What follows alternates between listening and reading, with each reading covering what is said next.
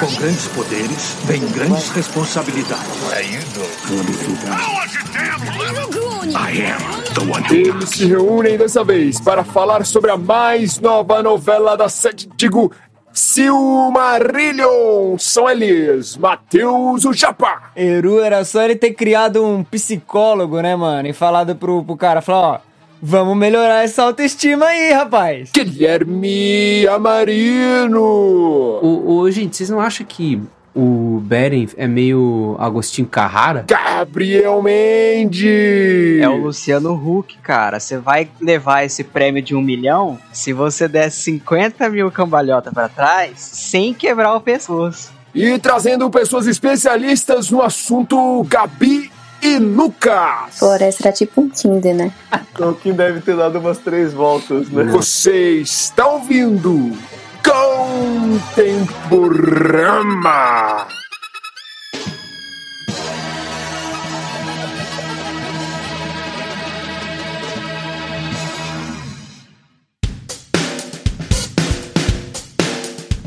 Antes do episódio propriamente dito, a gente tem um anúncio. Ontem, na live do Contemporama, a gente anunciou um projeto, Guilherme Marini. O que, que é esse projeto que a gente anunciou tão importante? Bom, estamos lançando aí uma grande iniciativa chamada Contemporama Publicações. Olha um aí. conto chamado Lanterna de Mar. escrito por mim. Olha aí, Olha, olha. Muito bom. Contemporâneo Publicações que tem esse sonho, essa vontade de publicarmos nossas histórias, nossos contos e vamos começar isso de maneira digital, disponível na Amazon, começando primeiro com o conto Lanterna de Mar do Gui. O que, que será esse conto, Gui? Tem viagem no tempo? Será? Vamos ver.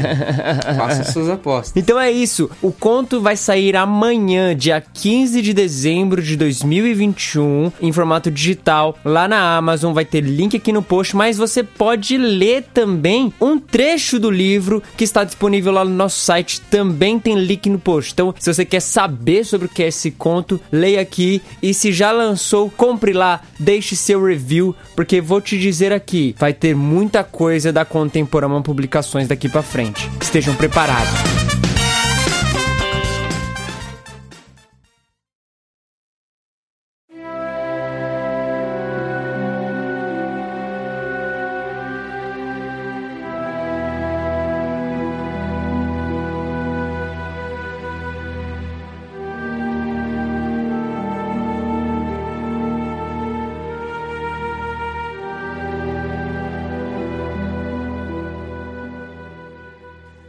Isso, amigo ouvinte. Estamos aqui finalmente para aquecer esse seu coração aí, fã de Tolkien. Olha só, Guilherme Marino. Se não fosse você, eu acho que isso ia demorar muito mais para chegar aqui no Contemporâneo, hein, cara? Porque eu falo disso toda hora? Você tá falando isso? Esse é o cara nerdão que fica só falando de Tolkien. é isso? É a ponte, é o mediador entre os homens e Tolkien. Mas não, a Gabi e o Lucas estão aqui de prova. É o seguinte: gostar de Tolkien nos anos 2000 era um negócio assim que era só você e só você mesmo. Você falava assim, ah, eu gosto dos anéis. Aí ficava todo mundo te olhando como se você tivesse uma doença transmissível, sabe? Agora é pop, né? Cara, e, e boas amizades que eu fiz, eu fiz por causa de Tolkien, acredita? cara? Inclusive, essa é uma delas. Essa é uma delas.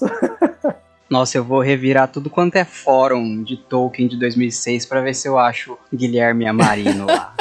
no Orkut tinha, É. com certeza. Eu não, tive Orkut, cara, mas eu era a estranha da minha família. Eu era toda- completamente a estranha, assim. Por que, que eu perdia tempo lendo, assim? E por que que eu ficava tão fascinada com uma leitura, assim, que não fazia sentido, né? Tipo assim, aí quando saiu os filmes, principalmente, né? Tipo assim, nossa, espera mais um ano pra saber com- o que, que vai acontecer. Mas hoje é pop. Hoje a galera tá mais aceitável gostar de Tolkien. Hoje não gostar de Tolkien que você tá errado, né? Se não gostar, aí é- o problema tá em você, parece, Porque né? tem um meme, né? Tipo assim, ou você realmente é, gostar do Senhor dos Anéis, ou você não assistiu, ou você realmente não gosta. Ou você gosta de Harry Potter? Ei, eu não sou assim. Cara, mas falando de meme, nesses dias a Bia, minha esposa, mandou um pra mim assim, né? Um- era tipo assim, uma tirinha. Falava assim: dá uma raiva quando você coloca pra assistir Senhor dos Anéis e 10 minutos depois vem alguém e te acorda? Pô, danada, como assim? Eu confesso que eu tenho os meus lugares certos do filme de dormir, assim. Tipo, tem os momentos certos, sabe? Ah, essa hora tem que acordar. Eu, eu durmo sempre nos mesmos Nap momentos. time, né?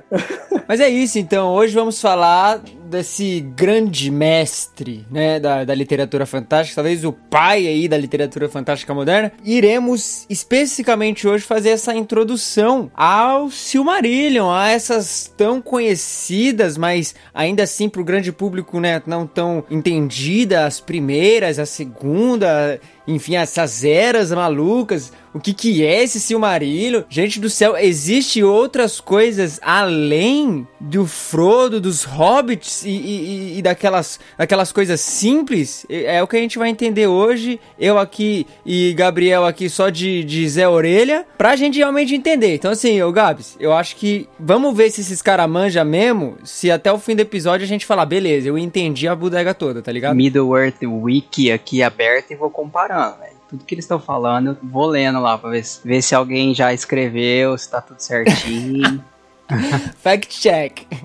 A intenção, assim, é não entender para que vocês realmente consigam ler o livro, né, gente? É, a gente não vai dar spoiler, não. A gente tá aqui só dando uma pincelada. E também incentivar você. Se a gente falou alguma coisa errada, vá lá no livro e verifique. Olha aí. Sa- Sabe aquelas brincadeiras? Tipo, ó, três verdades e uma mentira, ou duas verdades e uma mentira? Esse podcast inteiro. Mas então, a gente é introduzido aqui nesse Silmarillion, né? Essa obra do Tolkien que aparentemente não foi escrito pelo Tolkien, né? Como que, como que é isso? Tolkien não publicou todas as suas obras? É, foi escrito por um outro? O que, que aconteceu nessa, nessa coisa aqui? Essa é a mesma dificuldade que eu tive pra explicar pro meu pai e pra minha mãe quando eu quis comprar o Silmarillion. Porque eu já tinha o Senhor dos Anéis, aquele volume único, que eu fiquei no hype pós-filme, Sociedade do Anel. Aí já tinha ido atrás do Hobbit, e aí lançou Silmarillion e tinha o Contos Inacabados. Eu falei, ah, eu preciso dos dois e tal. Daí eu fui explicar, ah, mas ele lançou quando o Tolkien já tinha morrido e o Christopher que organizou. Meu pai falou assim, por que você quer um livro do cara que ele nem acabou de escrever? Morreu na... me-" tipo, e é exatamente isso, são manuscritos do Tolkien, são rascunhos de contos, é uma estrutura, né, de uma grande história que ele estava para escrever, não é a história completa, mas é um, um- se eu puder falar, acho que até o Lucas vai concordar comigo, a Gabi também, é, é um grande sumário de todas as épocas da, sobre o que o Tolkien queria escrever. Você pensa assim, se você tá vendo O Senhor dos Anéis, você tá olhando lá um pedaço da história. O Silmarillion, ele é o sumário do- de tudo que veio antes, até aquele ponto, sabe? A grande pira do Tolkien, Lewis e, e todo esse pessoal que compunha. Eu, sei, eu não sei dizer se todo o pessoal, mas parte desse pessoal compunha os Inklings, né, que era um grupo de amigos ali de Oxford, eles tinham uma pira, um prazer em mitologia, né? Isso era uma coisa que unia eles praticamente. E Tolkien se incomodava assim pelo fato de que não existia uma mitologia inglesa, né? um mito fundante, é, um desenvolvimento da humanidade, coisas desse tipo. E aí, para tapar esse buraco, ele decidiu escrever então um mito inglês, escrever um mito da Inglaterra. E se eu não me engano, não tenho certeza absoluta, mas eu acho que ele começou isso em 1917. É, se, se alguém se alguém tiver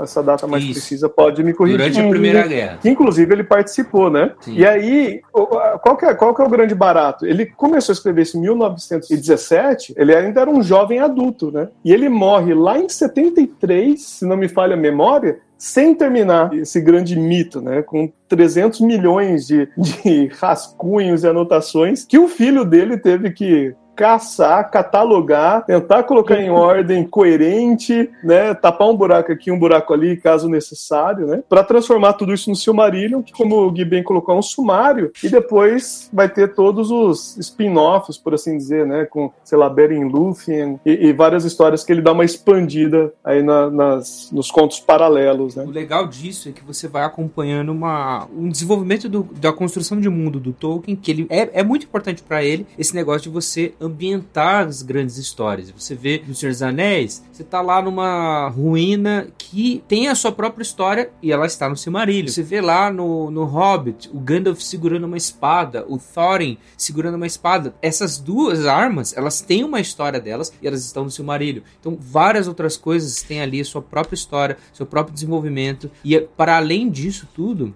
se vocês assistirem aquele filme do que é a biografia do Tolkien, né, tipo uma parte da vida do Tolkien pelo menos, a, o Tolkien trabalhava com estrutura de linguagem, com filo, filologia, para estudar como que uma língua se desenvolve, como que uma língua vai se diferenciar é, de acordo com cada situação, cada circunstância de local, de época, de desenvolvimento de uma sociedade. O Tolkien foi elaborando um idioma, e esse é o idioma élfico, né, que ele começou, né, a fazer o, o Quendi, que depois virou Sindarin, e aí tem as diferenciações e tal. Então, para dar veracidade a essa experiência de linguagem do próprio Tolkien, estudante de filologia, ele foi escrevendo uma, uma grande história, um grande conto. Aí juntou com esse lance da mitologia, que ele já gostava muito, com várias influências celtas de outras mitologias que ele já gostava muito, finlandesas e tudo mais. E isso vai engrossando o caldo até chegar ao Silmarillion, que é uma história muito grande, gente. Você consegue. As primeiras páginas que você lê, você já começa a falar assim, cara, isso aqui é, é outra coisa que o Senhor dos Anéis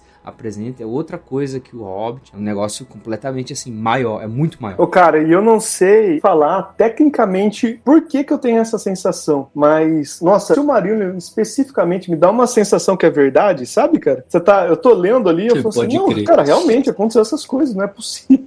É um fato. Tem um jeito de contar, não sei, eu, eu acho que talvez seja aquele lance de imaginário bíblico, que, que, crer. É, que é um, que tem, tem aquele teor, assim, né, para quem crê que é uma verdade histórica, blá blá blá, em determinados momentos ele se aproxima de um estilo narrativo bíblico, né, de Antigo Testamento, uhum. principalmente. Dá uma sensação que, tipo assim, cara, sei lá, há 500 mil anos atrás essas paradas todas rolaram mesmo, né? Eu acho isso um barato, uma experiência literária muito gostosa. E foi o que me atraiu, inclusive, em ler o Silmarillion. Foi, foi essa sensação de que é, é, um, é um mito que realmente aconteceu um tempo atrás. Claro, assim, sou, sou bobo, né? Eu sei que não aconteceu, mas essa uhum. experiência de acreditar que dele me convencer e, e, e, ter essa suspensão foi muito gostoso, cara. Foi uma experiência bem massa. A primeira leitura especificamente foi muito boa. Eu acho que se talvez ele tivesse escrito em uma época em que tivesse muito distante da, da tecnologia, tipo, de você poder averiguar que foi ele mesmo que escreveu e não um, um ser mitológico que desceu na Terra e ditou essas palavras, eu acho que teria muita gente comprando, assim, a, a ideia de que foi real mesmo. Eu acho que Nunca agora, como ele escreveu no século XX, e as pessoas puderam documentar que foi ele que escreveu isso, eu acho que é o único motivo de não ter gente acreditando realmente ainda nisso. Acho que até porque é uma questão de, de linguagem também, né? A forma como o Tolkien fundamenta esse mito criacional dele, toda essa estrutura ali do, do começo do Silmarillion, assim, é realmente um, um formato narrativo muito essa vibe mesmo que o Gabs falou, de tipo, cara, se você olhar, se, não tivesse nada para comprovar que foi o cara que compôs esse negócio, você pode pensar, pô, isso aqui foi encontrado de povos malucos lá do canto do, ninguém sabe de onde que veio, era um escrito sagrado dos caras. E aparentemente, pelo menos pelo que eu vejo assim, é uma parada intencional porque realmente é um mito criacional, é igual alguém falou, que vai estabelecer grandes coisas, grandes artefatos, grandes conceitos que vão conduzir o imaginário popular das pessoas da história, conduzir a, a, a mitologia, enfim, que vai guiar todos os personagens, né? Então, tipo, nesse sentido, a pro universo acaba sendo, tipo, uma das obras. Não vou falar mais importante porque eu não faço ideia do que eu tô falando. Mas, por nesse sentido, uma obra muito importante pro universo do, do Senhor dos Anéis, pro universo da Terra-média, enfim. Porque ali tá contido realmente o, a, o mito fundador, sabe? O mito criacional. Havia Eru, ou Uno. Quem Arda é chamado Ilúvatar. E ele fez primeiro os Ainur, os sacros que eram os rebentos de seu pensamento e estavam com ele antes que qualquer outra coisa fosse feita. E falou com eles, propondo-lhes temas de músicas, e cantaram diante dele. E ele estava contente. Mas por muito tempo cantaram cada um a sós, ou apenas alguns juntos, enquanto os demais escutavam, pois cada um compreendia apenas aquela parte da mente de Ilúvatar da qual viera, e na compreensão de seus irmãos cresciam devagar. Contudo, enquanto ouviam, chegavam sempre a um entendimento mais profundo e aumentavam em uníssono e harmonia. E veio a acontecer que Ilúvatar convocou todos os Ainur e declarou a eles um tema poderoso, revelando-lhes coisas maiores e mais maravilhosas do que as que revelara até então, e a glória de seu começo, e o esplendor de seu fim deslumbraram os Ainur, de modo que eles se curvaram diante de Ilúvatar e ficaram em silêncio.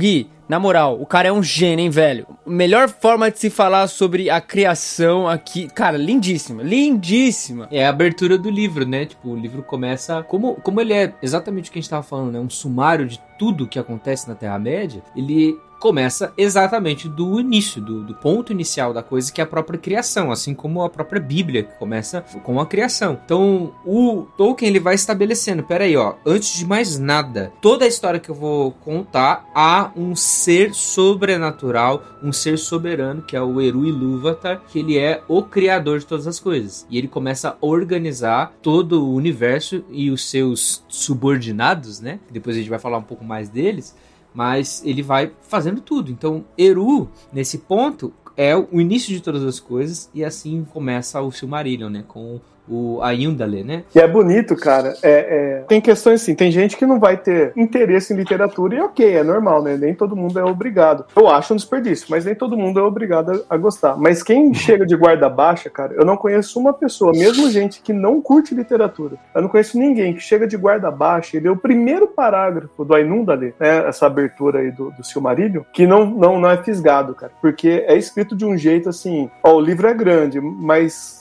você vai encontrar coisas boas. Olha esse primeiro parágrafo, né? Parece que ele está dando essa, esse cartão de visita, assim, tipo, para chamar mesmo. Né? É, eu acho muito bonita a descrição que ele faz do Ilúvatar, como ele situa isso antes da criação de tudo. Eu acho difícil, cara, ler essa primeira parte e não falar assim, rapaz, o que, que vai acontecer nesse negócio aqui? Deixa eu, deixa eu dar uma atenção aqui para eu descobrir. Agora eu fiquei curioso. A Terra-média, ela se organiza com o Ilúvatar, e o Ilúvatar, ele, logo no começo a gente vai perceber que tem um, um negócio que chama a música dos Ainur. Isso para mim é fantástico, porque eu sou músico. Eu acredito que para quem não é músico também, que a, ah, a criação nesse universo, ela é proposta com uma canção que o Eru começa e coloca para os seus subordinados, que são semideuses, uns anjos, e eles têm que tocar a música que o, o Eru, o Ilúvatar, está tocando. Então ele propõe uma canção como se ele começasse ali uma música e os seus subordinados, os seus anjos aí, os Valar, eles têm que é, ir repetindo a canção e tocando no tom, etc. Então vai acontecendo isso. Então, as coisas vão sendo criadas, a Terra-média vai sendo feita à medida que os Valar vão tocando a canção que o Ilúvatar propõe, que está no coração de, de, de Eru, né? Isso é fantástico. A descrição disso é muito legal. E é doido pensar que esses seres que você citou, né, os Valar e os Maias, eles surgem de partes da mente de Eru, né? Eu, como, uhum. como uma espécie de projeção, acho isso bem doido, assim, bem, bem interessante. Porque, de certa forma, cada um conhece uma parte de Eru, representa uma parte de Eru, mas todos juntos cantando, sei lá, como uma orquestra, por assim dizer, né? Faz uma única canção, que é, seria essa canção de Eru aí. É, é, eu acho bem doido. E aí você já observa que logo no começo você já é apresentado a atenção tensão que existe e ela vai permear durante todo o livro. E se você já viu o Senhor dos Anéis, você vai saber que é o seguinte: sempre tem alguém que toca errado se você tá numa banda, você sempre tem, você sempre tem desafinado, sempre tem o cara que tá no tempo errado, tem o cara que decide tocar a, a, música dele, assim. E no caso era o Melkor, um dos Valar, um desses semideuses, um desses anjos aí que são colocados para tocar essa música. Esse cara, ele ouve a canção do Ilúvatar e decide tocar no seu próprio seu próprio rolê, assim, sabe? Ah, vou fazer o meu aqui e isso acaba gerando uma dissonância com a música do, do Eru, ao passo de algumas coisas darem muito erradas. E você com, começa a perceber quem são aí os personagens, quem é o vilão de toda a história que vai se desenvolver dali para frente, né? Esse Melkor ele vai começar a dar muito problema. É, e, e para localizar a galera, né, Gui? Esse Melkor é meio que o primeiro chefe, por assim dizer, ou o primeiro Sauron do rolê, né? O pessoal que É. viu aí Senhor dos Anéis sabe que existe o Sauron. O Melkor foi meio que, sei lá, o professor do Sauron, o primeiro mestre do Sauron. Então, se o Sauron é, é ruim, o Melkor Imagina é pior ainda. O Melkor, ele, ele era um dos Valar que era mais poderoso, mais proeminente, etc. Isso é dito no Silmarillion. Inclusive, ele compete com outro Valar, que se torna o líder dos Valares, que é o Manwë. E cada um desses seres aí, que são angelicais, os Valar, eles têm uma característica que os define. Então, tem lá, o Manwë, por exemplo, é senhor dos céus. Então, o que ele faz, qual é a função dele na Terra-média? É gerir os céus. Tanto que as águias que aparecem nos Senhor dos Anéis, etc., tem uma relação muito grande com o Manwë. A Varda, que seria a esposa do Manwë, ela também tem uma, uma grande participação ali na construção da Terra-média, como as coisas acontecem. Aí tem o, o cara que toma conta do mundo dos mortos, que seria o Mandos. Tem o cara que toma conta dos mares, que é o, o Ulmo. Tem, por exemplo, Auli, que é um ferreiro, né? Você tem a Ivana, que é responsável pelas florestas e pelas matas e tudo mais. Você tem o, o Tulkas. Tulkas é só um cara que ele é forte. Essa é a habilidade dele. Tanto que ele vai dar uma. Ele dá umas brigas com, com o Morgoth, né? Com o Melkor, né? Tem vários Valar e eles se organizam nisso. Eles são os. os como se fossem assim. Os deuses aí da, da Terra-média, nesse caso, que estão subordinados a Eru e Ilúvatar, e cada um deles tem essa função. Ele deveria ter essa função na criação de todas as coisas, né? Na, conforme eles vão repetindo essa música do, do Eru. E o Melkor é esse cara que sempre arranja confusão. Então, nesse sentido, eles são também meio que subcriadores ali da Terra-média. É tipo encarregado, assim, sabe, cara? Tipo, o Eru tem, tem a coisa na mente e ele chama esses Valar, ele, ele, ele comissiona esses Valar a participar disso, saca? E os Valar, por sua vez, tem, tem os Maia, que são meio que um, a equipe de gerência deles. Será que dá pra falar dessa forma? É, são tipo subordinados. Inclusive o Gandalf, que é, que é famoso, eu, eu sempre curto Uhum. fazer essas, esses paralelos pro pessoal que não leu o Silmarillion e tal, e, e pescando, né? O Gandalf é um, é um Maia, por Uhum. exemplo. É, a questão aí é que o Melkor, ele queria, parece assim, que ele queria tudo pra ele, né? A galera ia lá criar uma coisa e ele, não, vou, quero fazer melhor. Então ele acabou sendo chato da história, né? E, Assim, era difícil, porque ele, ele, ele vai complicar a vida de muitas pessoas no longo da história, todinha. É o mimadinho, né? O Melkor é o Kiko. O tesouro. Mas interessante, assim, que parece que ele nasceu com essa natureza já, né? Tipo assim, ele não foi corrompido. Ele nasceu assim, diferente de algumas, do próprio Saulo mesmo, que não nasceu. Não, ele foi corrompido, né? Durante um, um- um tempo, justamente pelo, pelo Melkor, né? O cara era ruim de nascença já. Isso dá um, dá um baita problema, porque nos primeiros capítulos aí dessa. Tem o Ainundali, que é essa criação, e aí depois a gente começa uma outra história que é o Valaquenta, que é justamente a história da relação dos Valar, do que cada um faz e tudo mais. E você é apresentado tudo isso que a gente tá falando agora, e um pouco dessa dinâmica da relação deles com a Terra-média, da relação deles com uma. é, é, é qu- quase como se fosse um Monte Olimpo, né? Se for pensar assim, da, da coisa que é uma terra que é, que é dos Valar, que é chamada de Valinor, né? É um lugar que eles ficam, que tem os palácios deles e tudo mais, e eles se relacionam, eles têm, são vários casais, né? Tem alguns casais, né? Entre os Valar, e se relacionam com os seus subordinados, que são os Maiar, é, deuses menores, e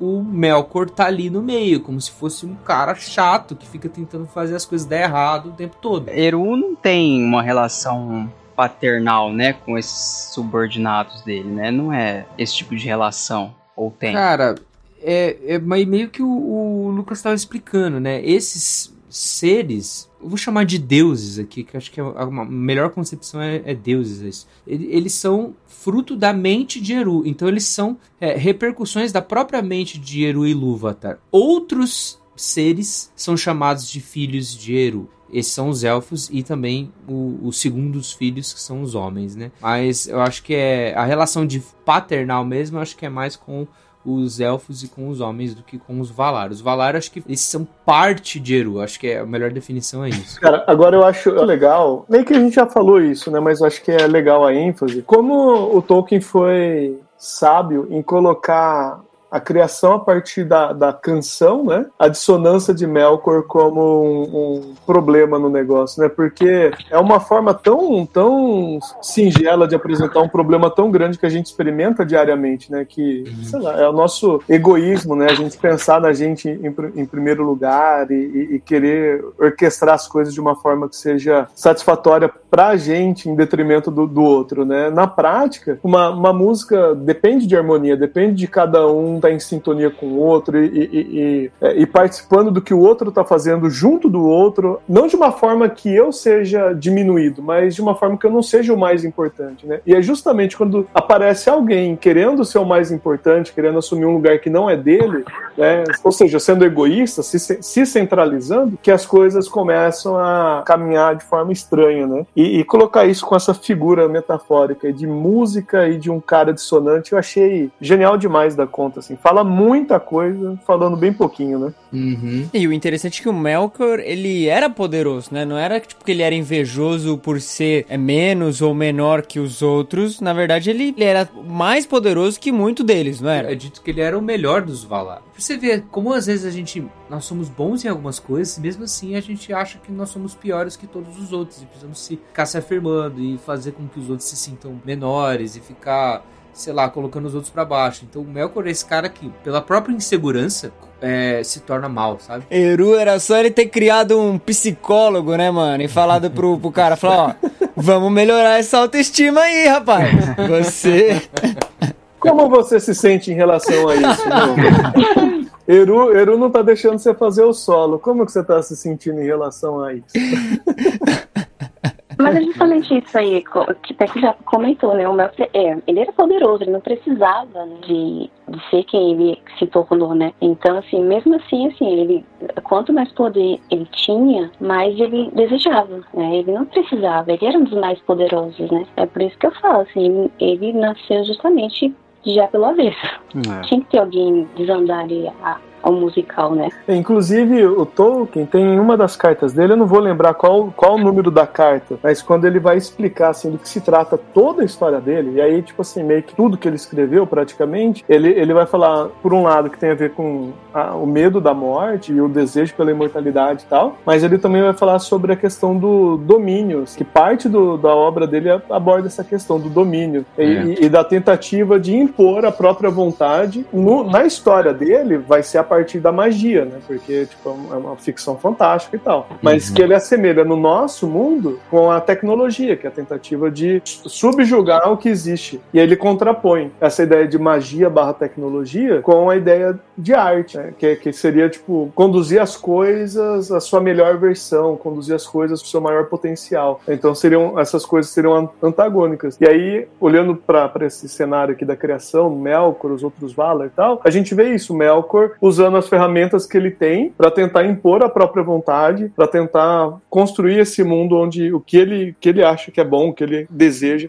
aconteça, enquanto os outros estão cantando, os outros estão participando e elevando a potência máxima aquilo que foi colocado na mão dele. Essa carta que o Lucas falou, inclusive, ela tá dentro da, do prefácio do Silmarillion da edição da HarperCollins. É uma carta para um cara que chama Milton Waldman. E eu separei um trecho. No plano mar tem uns cardzinhos, né, que tá vindo a cada mês. E no mês que veio o Silmarillion, no cardzinho eu coloquei o texto que é o seguinte. É bem essa parte que o Lucas falou. É assim. O subcriador, ele deseja ser o senhor e Deus de sua criação particular. Ele irá rebelar-se contra as leis do Criador, ou Melkor aí, que se rebela contra as leis do Criador, especialmente contra a mortalidade. Essas duas condições, isoladas ou juntas, levarão ao desejo por poder para tornar a vontade mais rapidamente efetiva e assim levarão à máquina ou magia, que é essa comparação, né? Todo desenvolvimento maléfico do poder que temos no Tolkien vai ser ilustrado com esse desenvolvimento tecnológico, né? Você vê um pouco disso para quem assistiu O Senhor dos Anéis no Duas Torres, quando Saruman ele começa a falar isso, né? Pela máquina, pela roda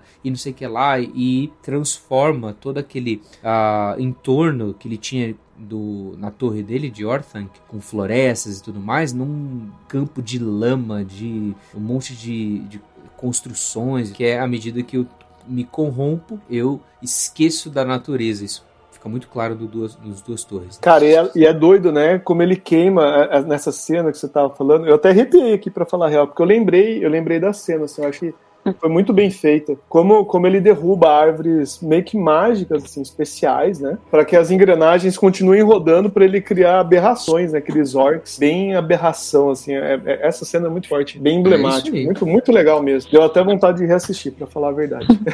é, isso tá ali desde o Melkor, porque é o seguinte, é, é, claro que a gente não vai falar de todos os detalhes que acontecem, porque a gente tem muita coisa para falar ainda, mas o Melkor, ele começa a dar problema, porque ele começa a destruir as coisas. Então, então tudo que os Valar vão fazendo, o Melkor corrompe, o Melkor cria e, e a partir do, das coisas boas são feitas na Terra-média, o Melkor vai criando as suas fortalezas para o mal, ele vai, ele vai corrompendo os seres, vai corrompendo a natureza e vai criando ali e dominando a Terra-média. Então, até tem um dos momentos que eles realmente eles expulsam o Melkor, levam ele para um, lugar, aprisionam o Melkor e, e, de tão chato que ele tá, de tanto prejuízo que ele traz, inclusive para as duas luzes que são meio que o primeiro protótipo de Sol e Lua que existe na, na Terra-média e tal, acontece todo um caos por causa desse desejo por poder do Melkor, dessa, eu vou falar infantilidade dele, né, e egoísmo dele assim.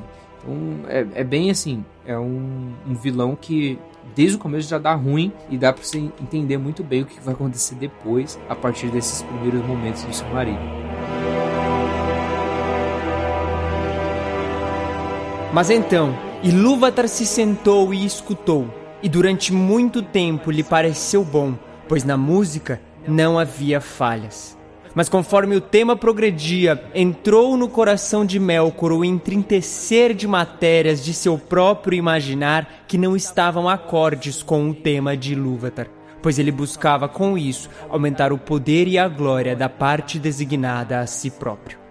A Melkor, entre os Ainur, tinham sido dados os maiores dons de poder e conhecimento, e ele tinha um quinhão de todos os dons de seus irmãos. Ele fora a miúde sozinho aos lugares vazios, buscando a chama imperecível, pois crescia o desejo ardente dentro dele de trazer ao ser coisas só suas. E lhe parecia que Ilúvatar não tinha em mente o vazio, e ele estava impaciente por esse vácuo. Contudo, não achou fogo, pois esse está com Ilúvatar. Mas ficando só, ele começara a conceber pensamentos só seus, diferentes dos de seus irmãos.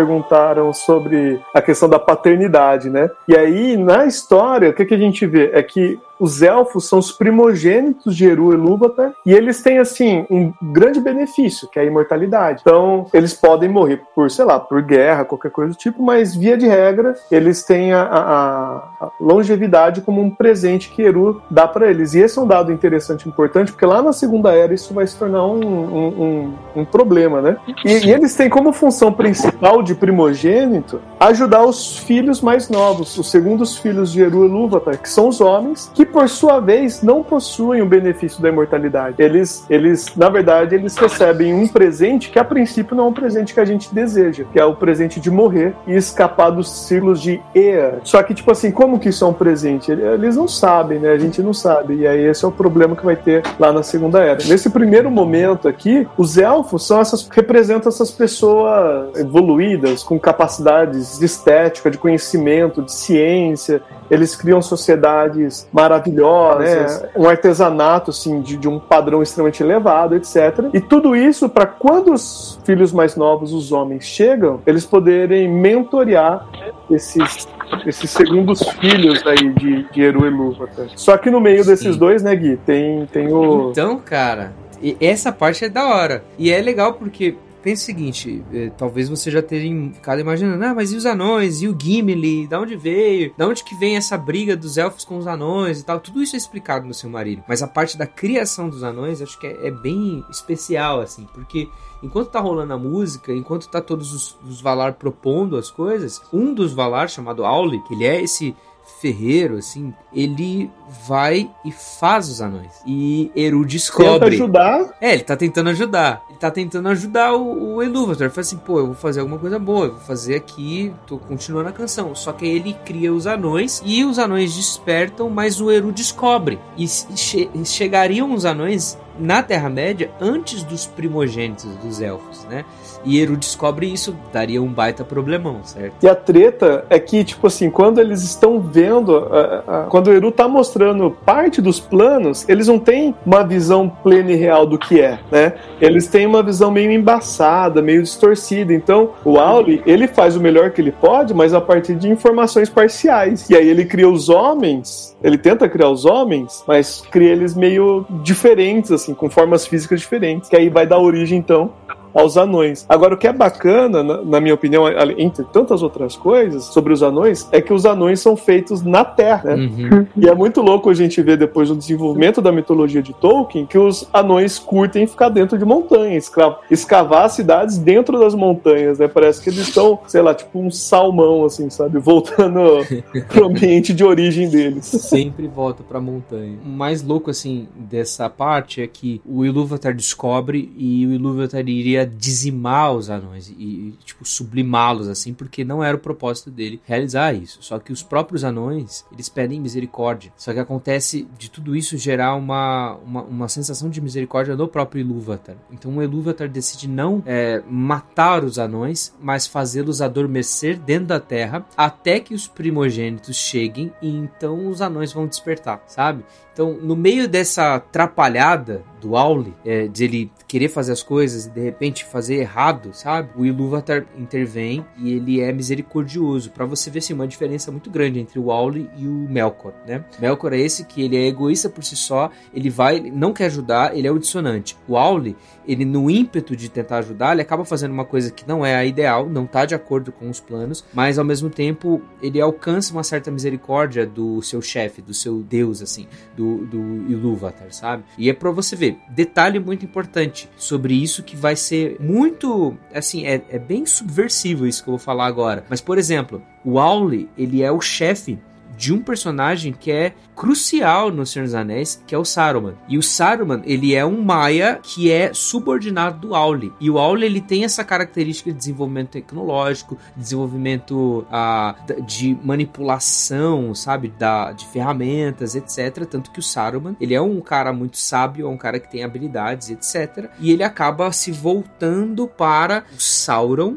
que é servo do Morgoth. E o Sauron também era um Maiar que era do time do Auli e se corrompeu para o time do Melkor. Olha só que ma maluquice. Agora, a gente falou da criação, falou um pouco aí da chegada dos, dos primeiros filhos, né? Do, do, dos anões e tal, mas tudo isso é antes da primeira era ou isso a gente já tá nessa tal da primeira era? Na, na verdade, a gente tem três grandes eras, né? Que, que Tolkien descreve. Tem tudo isso que a gente falou até agora é meio que aí o prelúdio do rolê todo, sacou? Hum. A é primeira o... era vai começar com, com uma grande crise na Terra-média em si, que ainda não teve. A gente teve um conflito ou outro entre os Valar, os Maia e tudo mais, mas vai ter um conflito causado pelo Melkor que aí vai dar o start da primeira, da primeira era. Porque o que acontece é o seguinte, esses elfos que eles chegam na Terra-média, eles vão ocupando e eles vão vivendo, assim, sabe? E tem alguns elfos que, que se tornam os reis elfos, os principais. Então, um dos Valar, num determinado momento, a, a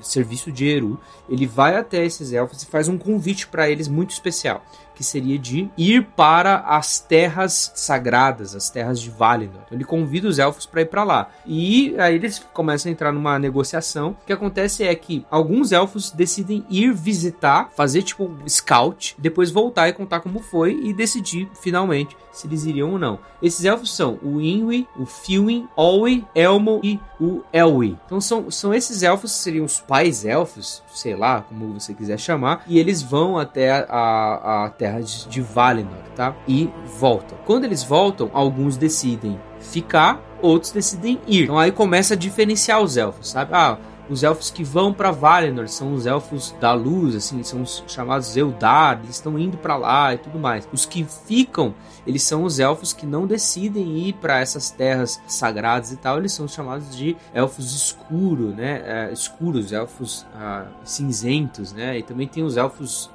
verdes que são também estão ali. E um deles ele resolve simplesmente não ir. Ah, tô indo para lá, não, vai lá vocês, eu vou ficar aqui, que é o Elwi e ele muda de nome depois, ele vira um cara que é, ele se chama de Thingol, inclusive ele casa com uma maia é, chamada Melian, ele é muito importante para a primeira era. Enfim, todos os outros vão para lá, para Valinor, né? E começam a primeira peregrinação dos elfos até eles ocuparem de fato as terras sagradas de Valinor e, e fazer cidades e tudo mais.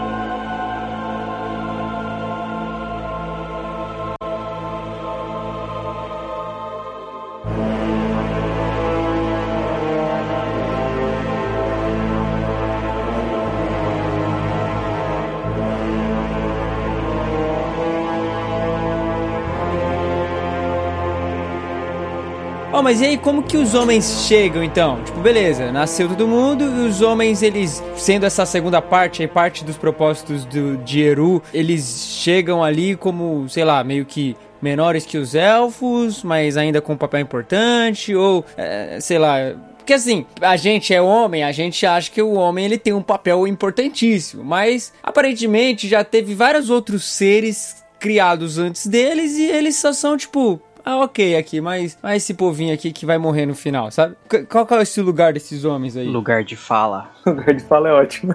Cara, a princípio eu não sei se a Gabi e o Gui vão concordar comigo, né? Mas assim, a princípio, no Silmarillion praticamente como um todo, tirando partes ali da Segunda Era, os homens não têm um papel proeminente, sabe, cara? Eles são muito sidekick dos elfos. Então assim, o que que vai rolar, cara, na real? O que que vai rolar? O Gui deu esse panorama aí dos, dos elfos e como eles se diferenciam a partir de aceitar ou não o convite para chegar lá nas duas grandes luzes, né, das árvores. Talperion e Laurelin. Isso, que, é, que é, se eu não me engano é uma árvore com uma luz dourada e outra com uma luz prateada, Isso. né? Pra quem viu a imagem da série da Amazon, que tem uma imagem aí que, que, já saiu, as duas árvores estão ali no fundo. Você consegue ver uma bem, bem clara e uma outra ali mais prateada, assim. Então, uma árvore dourada, uma árvore prateada. Essas árvores aí ocupa ocupam um, um, uns quatro andares na mente do Guilherme, né?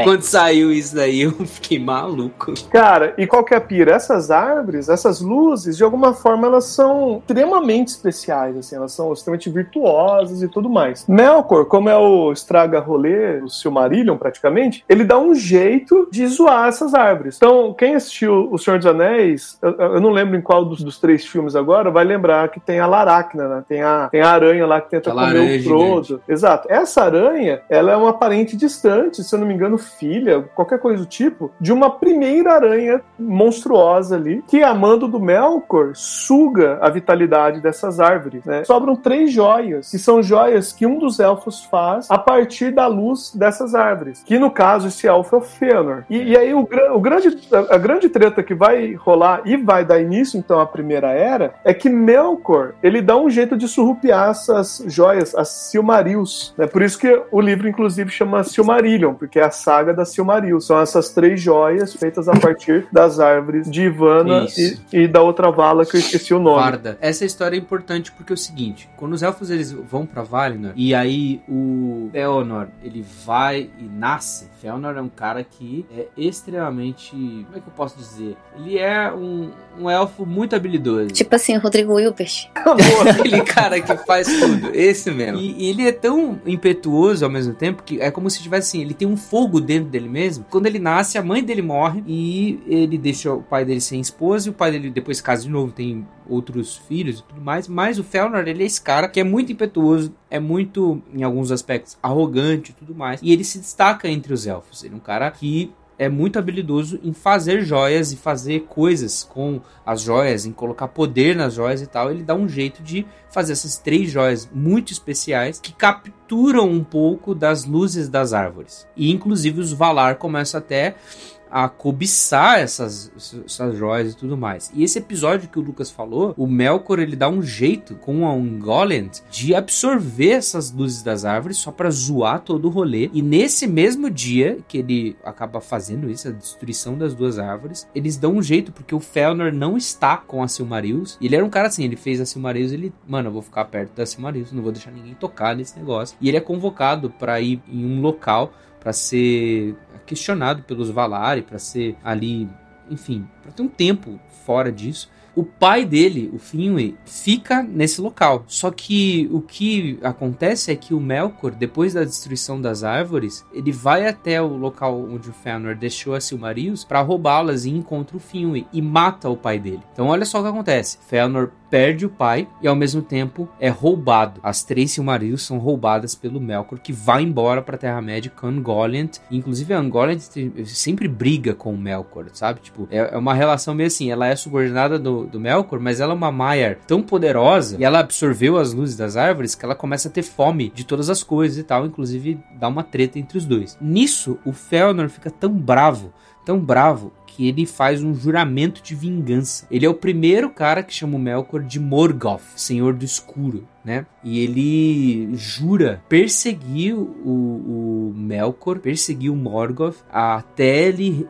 reaver as três Silmarils. E nesse juramento são incluídos os filhos do, do, do Felnor. Né? Tem sete filhos. E, cara, é só problema depois disso. É, praticamente centenas de páginas seguir são reflexos desse, desse episódio, desse juramento, né? Tipo assim, crise se a gente leva isso para frente ou não, crise se a gente toma tal caminho ou não para que o cumprimento dessa promessa aconteça, né? crises éticas e morais. Tipo assim, logo na sequência já rola um fraticídio, por exemplo. É, elfos matando irmãos. Então, esse episódio é extremamente importante para todo o desenvolvimento aí da história. É, porque na, na ânsia de reaver a Silmarillion, os elfos que estão dentro desse juramento, o Fëanor e os filhos dele, eles vão cometer esse fratricídio, que é a primeira vez que um, um, grupo de elfos vai matar um outro grupo de elfos, sabe? Primeira vez que acontece isso. Então questões muito dúbias começam a acontecer. Então você pensa assim, pô, os elfos são os bonzinhos da história, mas esses aí, muitos vão cometer atrocidades por causa desse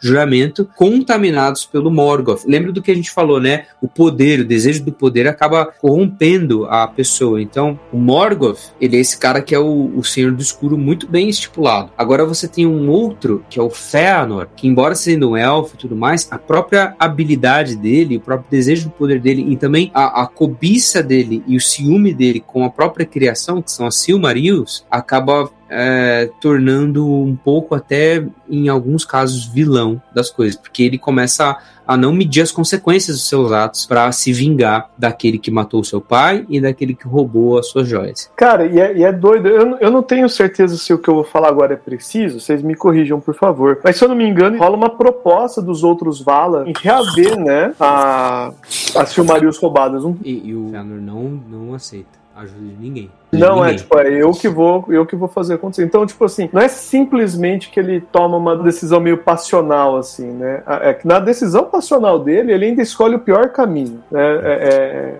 é, é muito bizarro, assim, como, como um, um momento, um momento de deslize ferra a vida dele e de praticamente todo mundo que tá em volta dele. Pra gente é bom porque tem história, né? Mas Sim. pra eles que viveram Nós gostamos de guerra.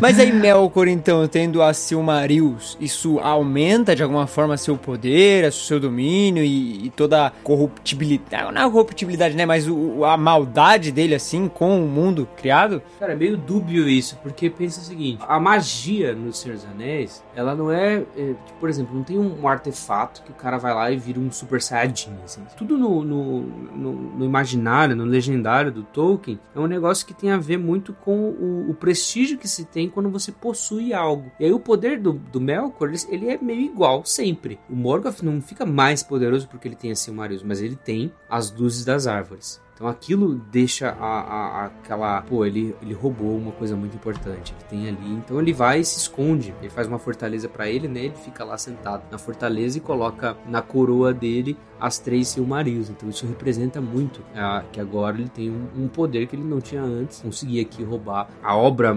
máxima dos elfos ali que estavam em Valinor. Pô, o cara é muito Kiko mesmo, né, mano? o cara não precisa nada. O cara só foi lá falar, ó, Chaves, vou tomar a sua bola aqui. Que manca. Sabe que o, que o Gui falou uma parada bacana, que é o, a fortaleza que o Melkor cria. Essa fortaleza que ele cria tá lá no norte. Quando você vai assistir o Hobbit, existe, existe uma, a montanha solitária ocupada por um dragão e existe o, o necromante. Tem aquela cena que o Gandalf vai pra uma montanha, tem uma sombra ali que luta com ele e tudo mais. Por que, que tudo isso é importante? O Sauron, como novo Senhor do Escuro, tá tentando reaver essa fortaleza que tá no norte e Uhum. quem domina geograficamente essa montanha solitária, que era o antigo reino de um grupo de anões, acaba ficando numa posição estratégica favorável para redominar essa fortaleza do norte. Como o plano de Gandalf dá certo e, e os anões é, assumem para si de novo ali a, a montanha, Sauron tem que ir para um plano B, que aí ele vai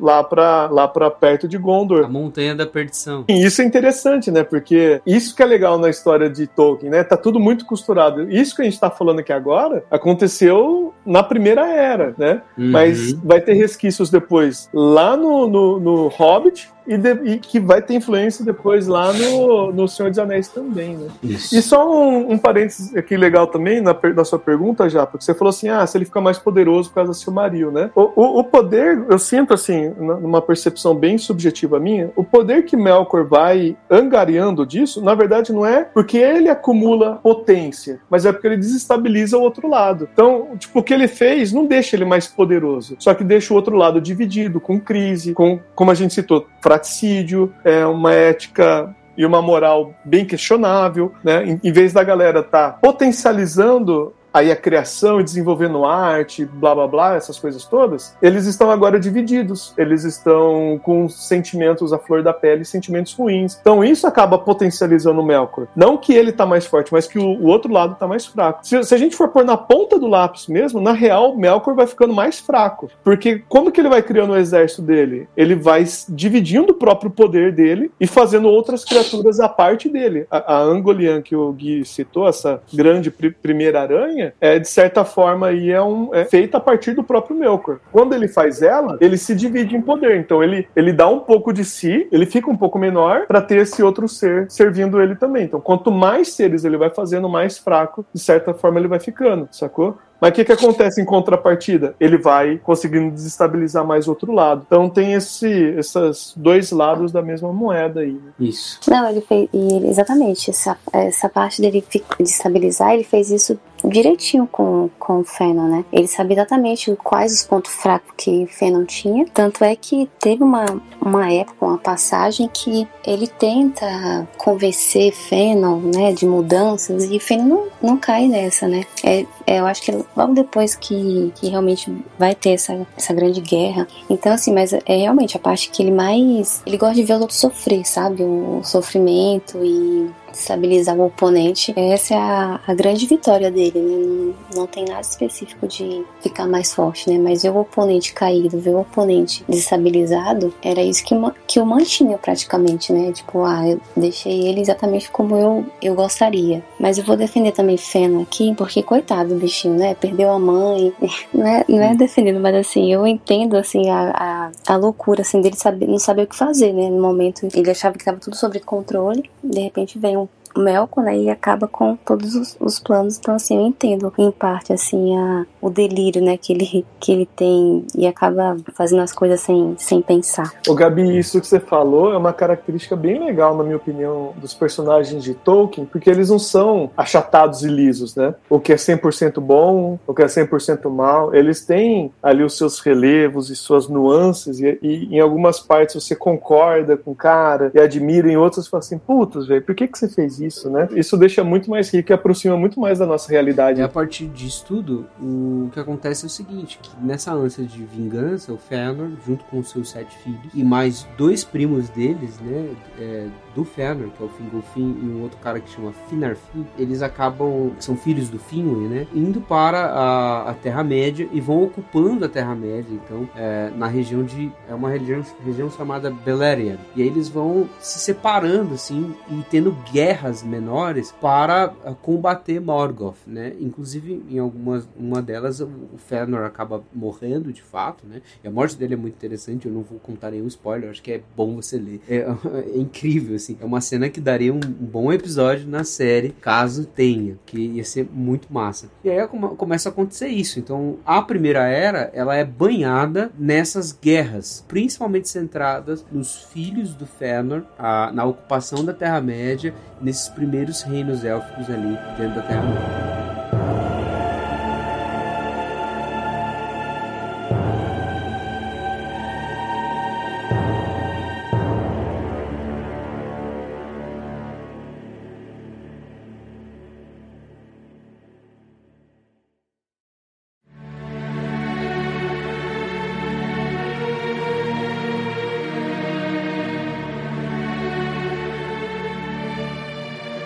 Cara, a gente entra em detalhes aí da- das histórias ou você acha que a gente. Não, tem que entrar, tem que entrar. A primeira e a segunda era não tem nada assim de que traz esperança. É só desastre. Ah, nossa, a primeira era então é só desastre, cara. Não Uhum. tem assim uma coisa que, que traga assim uma, nossa, um respiro de, cara, vai ter alguma coisa, não vai, porque é só isso.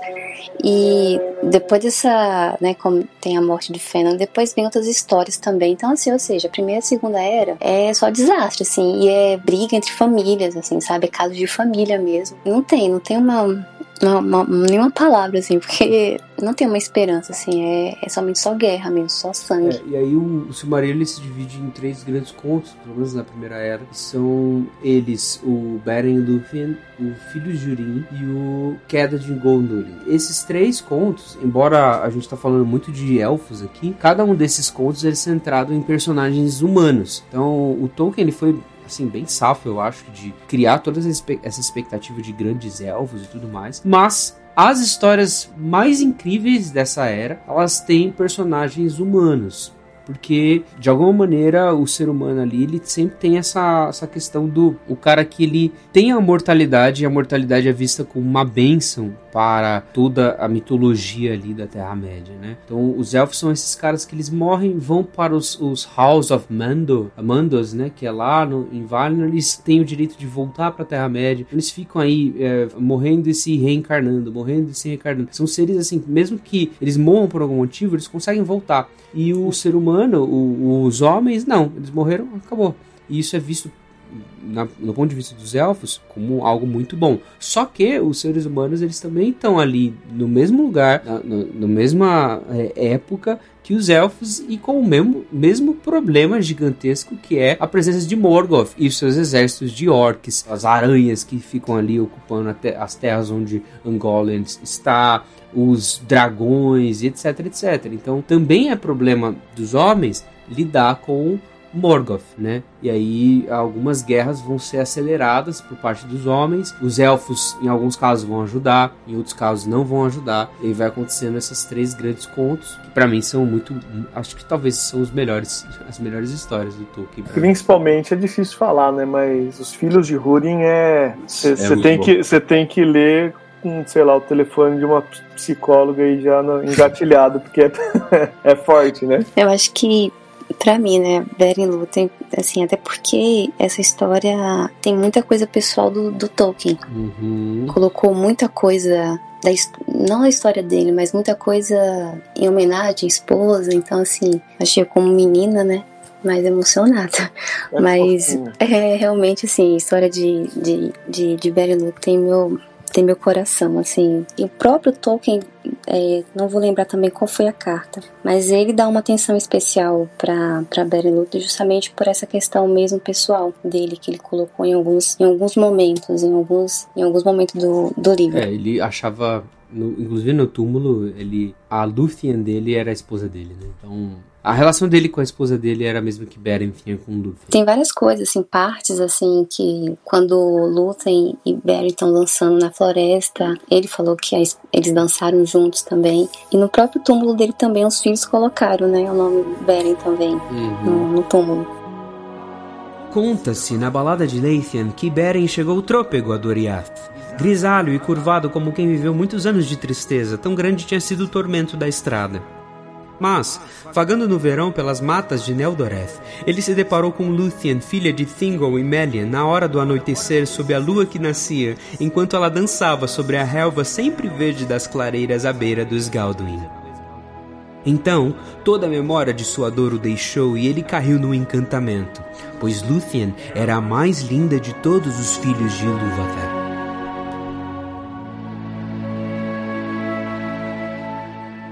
Então vamos contar essa história aí, vamos contar tipo, pelo menos uma pincelada do Beren e Luthien, vai? Porque talvez quem tá ouvindo tá super. Cara, é, vale a pena, vale a pena, vale a pena. Cara, vamos lá, por onde eu começo Beren Luthien? Bom, a gente tem um ser humano chamado de Beren, e aí em determinado momento do Silmarillion é dada atenção a ele, ele faz parte de uma linhagem de líderes do- dos homens que são guerreiros, que estão enfrentando Morgoth. Inclusive, ele acaba fugindo de uma guerra.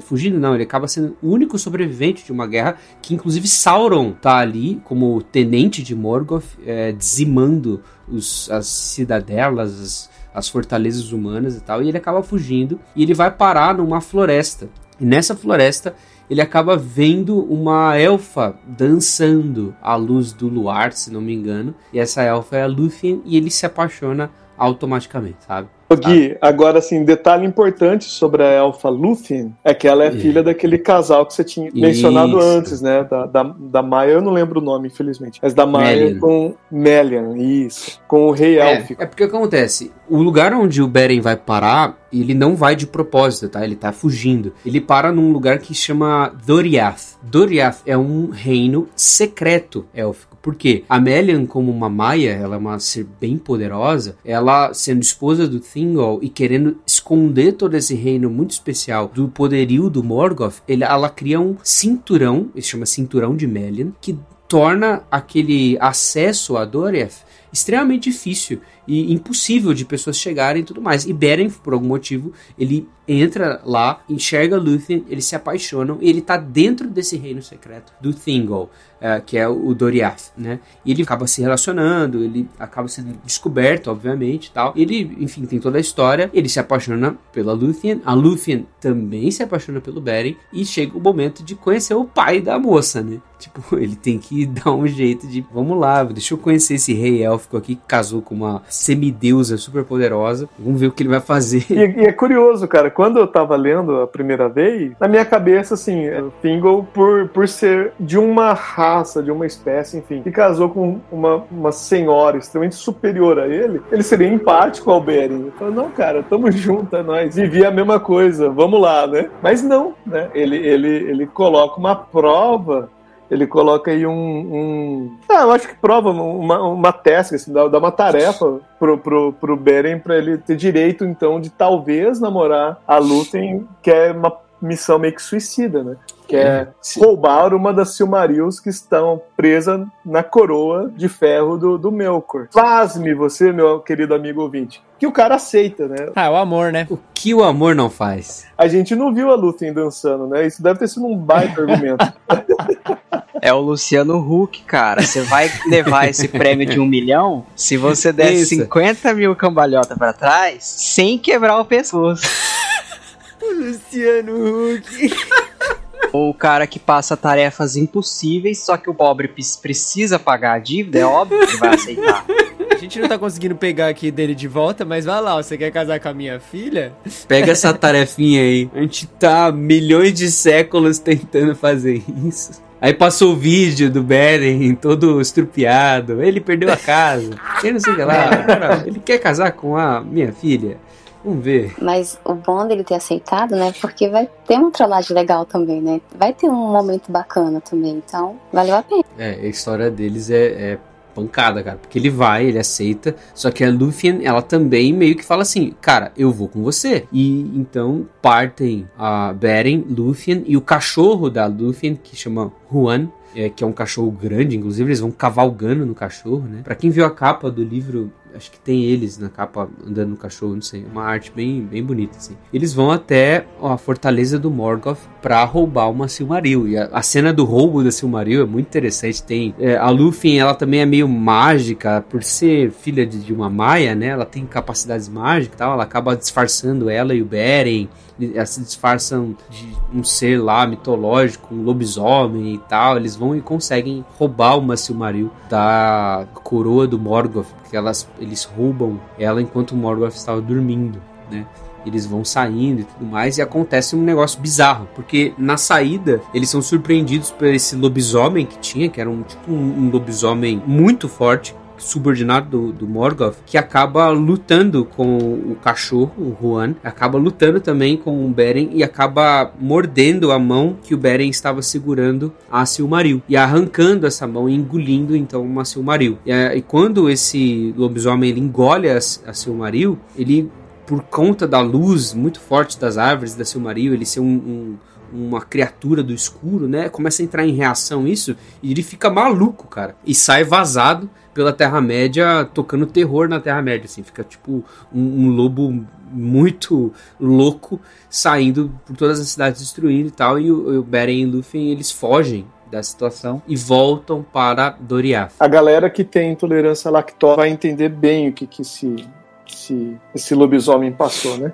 Nossa, é, deve ter sido uma queimação terrível, velho. Só que o efeito disso, né? O efeito assim de, em primeiro lugar, duas raças diferentes unidas no mesmo propósito, terem conseguido sozinhos, né? Duas pessoas, lá, lá tal, com, com o cachorro junto, evidentemente, né? Tirar uma das Silmarils da coroa, especificamente do Melkor, cara, isso tem um efeito muito forte, né? Tem um desdobramento muito forte. Porque assim, como a gente falou, a Silmaril não dá poder, mas ela representa, tipo, ela, ela faz um bem pra moral da pessoa, tá ligado? Quando o cara perde uma dessas Silmarils, ele fica um pouco desmoralizado, por assim dizer, e os outros povos, os povos livres da Terra-média, por outro lado, ficam animados, né? Então, essa, essa história, além de ser um baita de um romance bacana demais, ele tem essa importância crucial, porque, de certa forma, marca aí uma, uma virada é, nessa luta contra, contra, contra é, o, dá, domínio dá uma esperançazinha, né? Um, um, pequeno raio de esperança, né? Inclusive mobiliza até depois outros povos élficos que estavam só esperando. Fala assim, ah, o, o, por exemplo, Maedros, que é o filho mais velho do, do Fëanor, né? Tipo, ah, nem vou fazer nada, esquece. Não, não, não,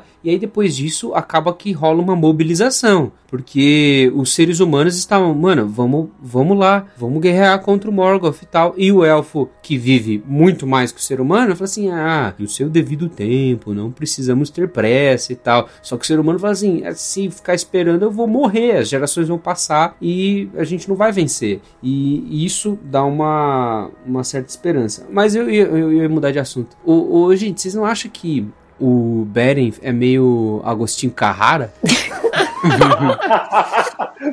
Argumente. Por, por que o Agostinho Carrara estava Discorra. no Luciano Huck? A gente precisa entender isso agora. Eu, eu quero uma fanart do Agostinho e da Bebel e, e, e, e Beren e Lúcia, assim, na mesma, na mesma proporção. Por favor, amigo ouvinte, faça Cara, acontecer. Porque olha só, eu vou ler um trecho. Porque quando o Beren e a Lúthien voltam pra Doriath, lembra assim, o Beren saiu com uma condição. Se ele saísse de Doriath, ele voltaria com uma Silmaril na mão tá? E o que aconteceu com a Silmaril ah, foi engolida pelo o bicho junto com a mão do Beren, tanto que o Beren consegue um apelido para ele que é Beren Maneta, tá? E aí ele vai para o Doriath e vai lá no palácio do Thingol e o Thingol obviamente vai perguntar: "Cadê a Silmaril?". E aí acontece o seguinte, ó. ó o Beren fala o seguinte: se ajoelhou diante do Thingol e disse: retorno de acordo com a minha palavra. Venho agora reclamar o que é meu, ou seja, a mão da, da Luthien. E o Tingle respondeu, que é de tua demanda e de teu voto. Ou seja, o que aconteceu? Beren disse, está cumprida, agora mesmo uma Silmaril está em minha mão. E então Tingle disse, Mostra-me. E Beren estendeu a sua mão esquerda, lentamente abrindo seus dedos, mas ela estava vazia. Então ergueu seu braço direito e desde aquela hora passou a chamar a si mesmo de Camlost, o de mão vazia. Ou seja, o Thingol perguntou assim: cadê a Silmaril? E o Beren ergueu a mão que tava faltando. Falou assim: tá aqui, só que tá no estômago do bicho lá. tipo, mano, muito João sem braço. Meio. Literalmente. meio João Grilo, né?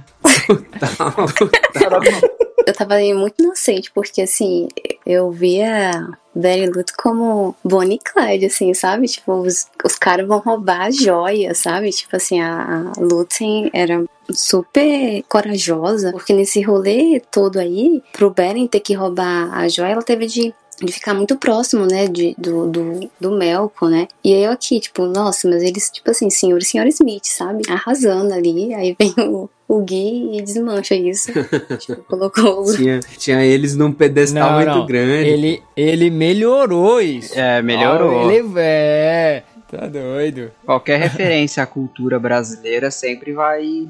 Agora Dá eu um não boost. consigo ler e não pensar no Agostinho Carrara. Está na minha mente.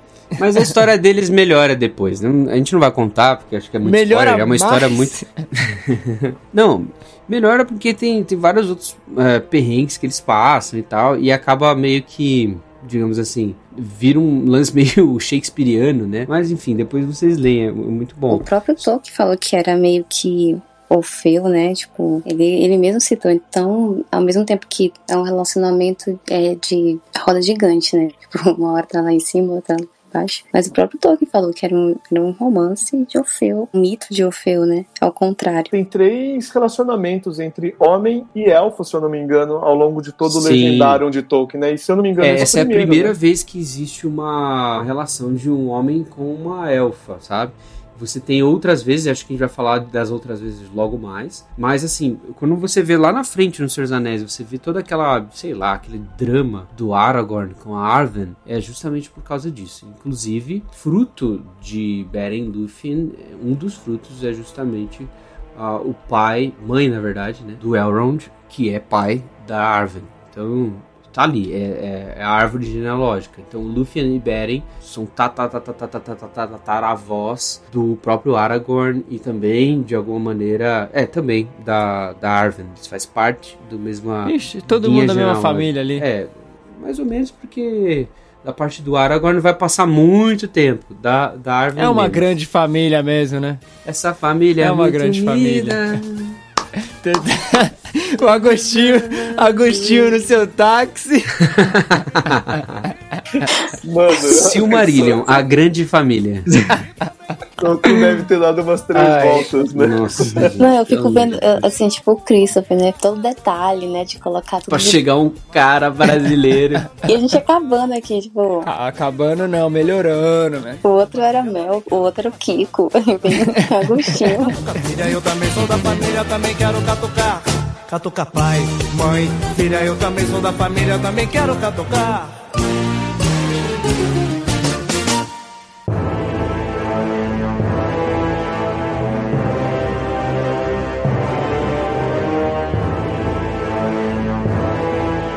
Queria falar do- dos filhos de Urim, cara.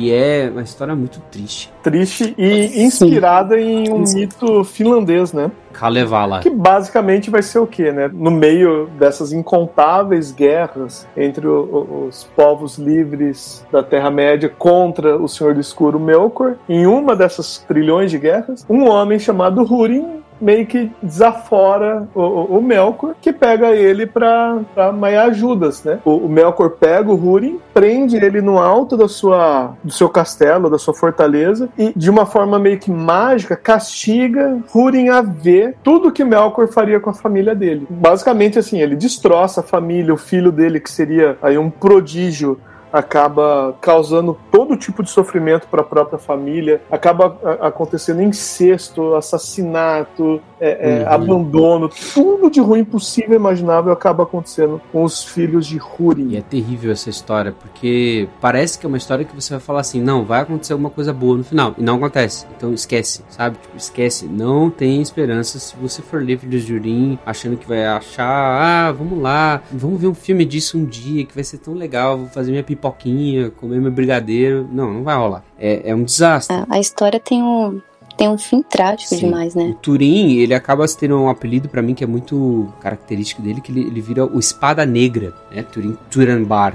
Que ele acaba ganhando uma, uma espada que também é meio mitológica, meio. é, parece que tem uma alma dentro da espada, parece que tem uma vontade própria, né? E essa própria espada acaba sendo responsável a- pela morte do, do Turim quanto pela morte de outros amigos muito próximos do Turim e todo um rolê é, místico que parece que de propósito para dar tudo errado. Tem um dos personagens nesse conto dos filhos de Urim, né, nessa, nesse trecho da história, que é um dragão é, sem asas, que é um dragão muito grande, que é um dos servos de Morgoth. Então, é, Morgoth ele fica quase de lado nessa história, porque o Glaurung ele acaba ocupando um papel bem mais importante assim. E, e o Glaurung é um dragão que fala, como todos os outros, e, e tem uma presença muito muito importante, imponente e tal. E ele acaba sendo o, a ferra, o ferramental do Morgoth para fazer o Urim, que é o pai do Turim, sofrer, porque ele tá vendo tudo isso, e para trazer a desgraça aos filhos, né? Então ele enfeitiça a filha, acaba enfeitiçando também o Turim, e aí acaba tendo um- uma relação entre os dois de alguma maneira. E cara, é,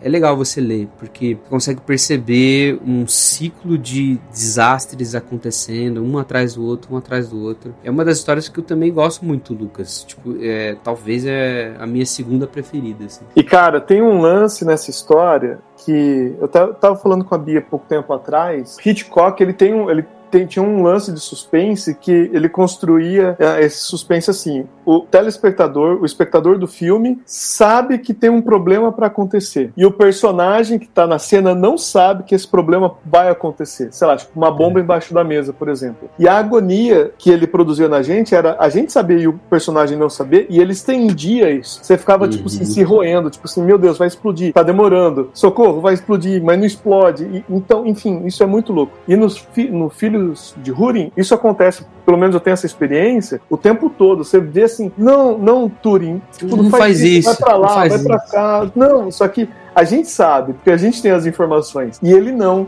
Né? E, e- e além dele não ter as informações, ele tem aquela maldição. Agora, agora eu não sei se eu vou estar errando, se é ele ou se é o pai dele que ouve, né? é, é, falando assim.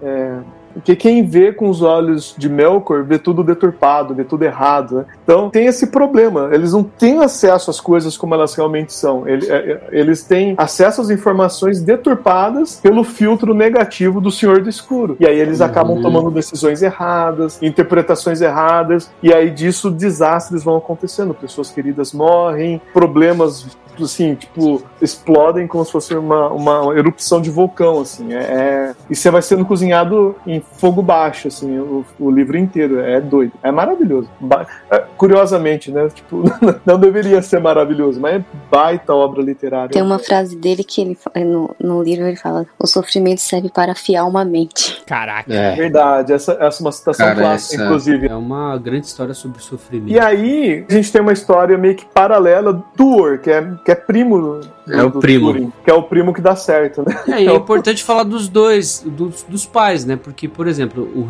Húrin, eles participam das guerras e tal, como o Lucas falou, mas o, o Húrin e o Huor, que são dois irmãos, o Húrin é o pai do Túrin e o Huor é o pai do Tuor, que é esse personagem que a gente vai falar agora. Eles são convidados, é, convidados não, eles acabam achando ah, uma cidade secreta dos elfos. Também secreta como era Doriath e tal, mas é uma cidade ainda mais importante que é a Gondolin. Eles acabam visitando Gondolin, passando um tempo em Gondolin e depois eles vão embora, aí tem toda a guerra, o Húrin acaba sendo preso e todo aquele rolê com o, o Túrin e todos os filhos de Húrin, né? Só que aí tem o outro lado da história, que é o filho do Huor, Tuor, e essa é a história sobre a queda de Gondolin. Gondolin, gente, é importante assim a gente ter em mente. Chega um dado momento que Melkor praticamente conquistou toda a Terra-média. E tem um reino que ele não consegue achar de forma alguma, que é meio que o que atrapalha ele de se declarar vitorioso, né? Que é justamente Gondolin, que tá, tá, tá escondida entre montanhas, vegetações, blá blá blá. E assim, sabe-se que existe, mas não sabe onde tá. Então por isso, por isso que assim, a- a- o conto de Tuor vai chamar justamente a queda de Gondolin, porque a queda de Gondolin é o que vai marcar o final praticamente da primeira era. Quando Gondolin Uhum. é invadida, quando Gondolin é achada e tudo mais, a esperança de salvar a, a Terra-média meio que cai. Elfos, homens, os Valar e os Maia, que até então eles estão meio que, como se disse, meio afastados, né, do desenvolvimento das coisas, todo mundo chega junto e vai meio que de all-in.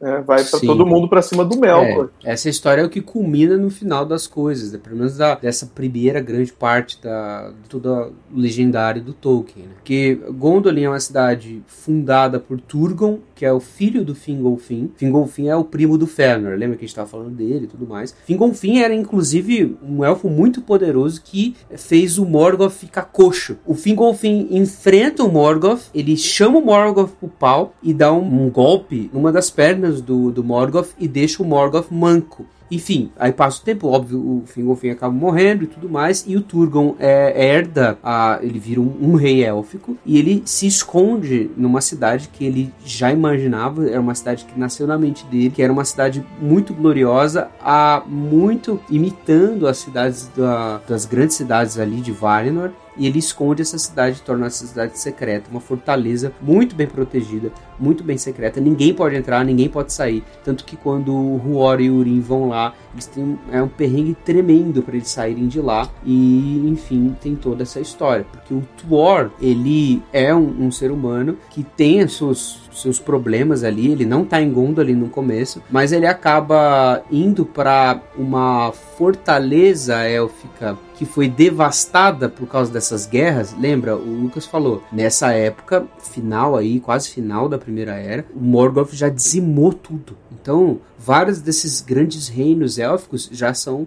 coisa do passado, já são ruínas. E o Tuor ele encontra dentro de uma dessas ruínas uma armadura élfica, né? Ele encontra lá uma espada, um escudo e tudo mais, e ele acaba se vestindo disso e vai para a praia. E na praia tem um encontro dele com um dos Valar, que é o Ulmo. E essa cena é fantástica. E tem uma ilustração linda, né, cara? Que tem o Alan Lee. Alan Lee, isso. Nossa, cara, aquilo é maravilhoso demais. O Humo, nessa cena, acaba falando algumas coisas pro Thor, que ele seria um grande escolhido, digamos assim, para a conclusão da história. Então ele, o Humo instrui o Thor, fala o seguinte, ó, você tem que ir até Gondolin, e ele acaba é, encontrando um, um elfo lá para guiá-lo até Gondolin, né? Porque não dá para chegar a Gondolin, não tem como assim, ah, vai por ali e tal. Gondolin é um lugar tão secreto que só quem já esteve em Gondolin ou quem é de Gondolin consegue ir e voltar. Então ele acaba conseguindo ir para Gondolin de, de, uma maneira e ele é conduzido com um grupo élfico. Inclusive no meio do caminho ele encontra com o primo dele, o Turin. Tem essa cena, é curioso você ler, que tem os dois contos, do, dos dois pontos de vista. É, é bem interessante e aí ele acaba indo até Gondolin. Como ele chega em Gondolin, ele é um cara outsider, então ele vai ser questionado. Então ele é alguém de fora, ele não é um elfo, é um ser humano, mas ele tá vestindo uma armadura élfica, mas ele tá vestindo uma armadura especial de Gondolin. Então acontece todas essas críticas e aí o Tuorda ele revela que ele foi enviado de Ulmo. Quando ele revela, o próprio Thurgon já fica muito, muito assim, surpreso. Por quê? Na época que ele estava com o Huor e o, Tuor, e o o Tuor, ele fez uma proposta para eles ficarem ali. E essa proposta foi estendida às gerações. E aí ele descobre que ele é filho do Huor. E aí ele, ele tem toda essa, essa. quase como se fosse uma profecia ali em torno de quem o Tuor é. E acaba aceitando o Tuor como o seu próprio filho. Então acontece uma aproximação muito grande do, do Tuor com o Turgon, com a Elenwe, que é a mãe de uma menina de uma elfa chamada Idril. Adivinha o que acontece, galera? Quando um homem virtuoso conhece uma elfa especial. Eles dançam na floresta. Eles dançam na floresta. floresta era tipo um Tinder, né? A floresta é, Tinder. Só tinha floresta, né? Cara, a gente tá detonando. Mas assim, em todo o clima então dessa primeira era é um clima muito bruto, então assim, um clima muito denso, então, porque é igual o Lucas falou, se Melkor já tinha dominado quase tudo, a situação não era muito tipo esse mundo tão colorido assim, né? Tipo, era uma parada meio dark ali acontecendo e uma situação tensa, né? É, nessa época é bem intenso, inclusive o tempo todo tinha investidas para se descobrir o, aonde estava esse reino secreto de Gondolin. E aí rola uma pressão muito grande, inclusive o Morgoth vai cercando o Gondolin, né? Apesar dele não saber onde é, todos os, os, os o entorno de Gondolin tá tudo cercado com orcs, com, com servos de Morgoth tentando descobrir o tempo todo aonde está Gondolin, aonde está Gondolin. Um Era elfo questão de tempo, né, cara? Tipo, É. conforme você vai andando pelo terreno, você vai sabendo onde não tá. E Sim. o vai resto- dominando tudo. É, só que essa situação em especial do Thor com a Idril, apesar de eles se apaixonarem e eventualmente se casarem e tal, a Idril, antes desse rolê com o Thor, tinha um elfo que gostava dela. Esse elfo chamava Maeglin. E esse elfo, Maeglin, acaba ficando muito, muito, muito bravo, muito chateado.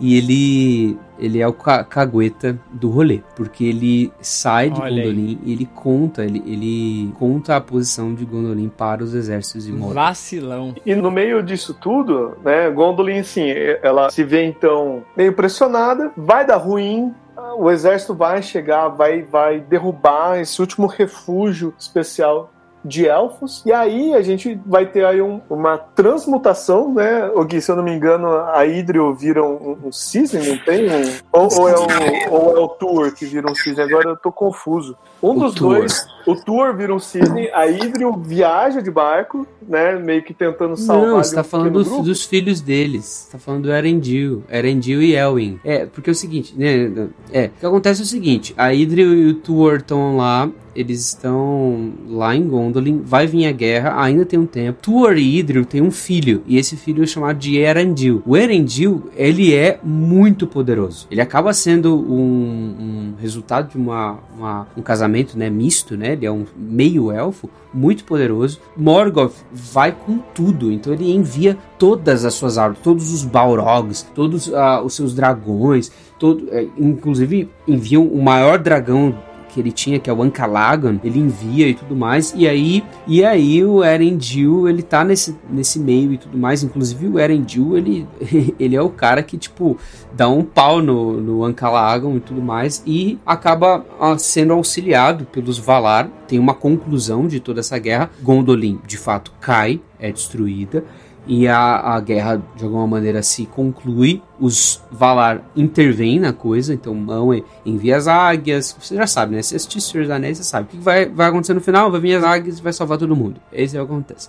É o ex-machina do Tolkien.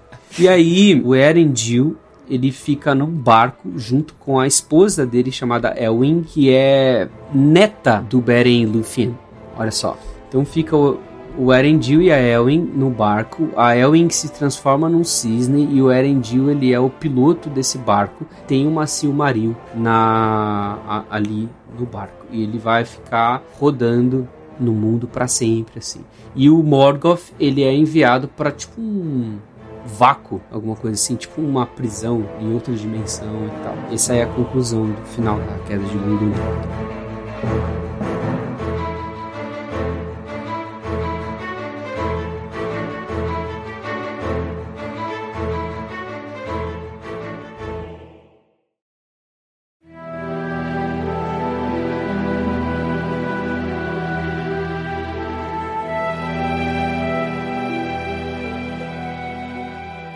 Salve Arendil, dos marinheiros o mais renomado, o esperado que de súbito vem, o ansiado que vem além da esperança. Salve Arendil, portador da luz antes do sol e da lua, esplendor dos filhos da terra, a estrela na escuridão, joia no ocaso, radiante na manhã.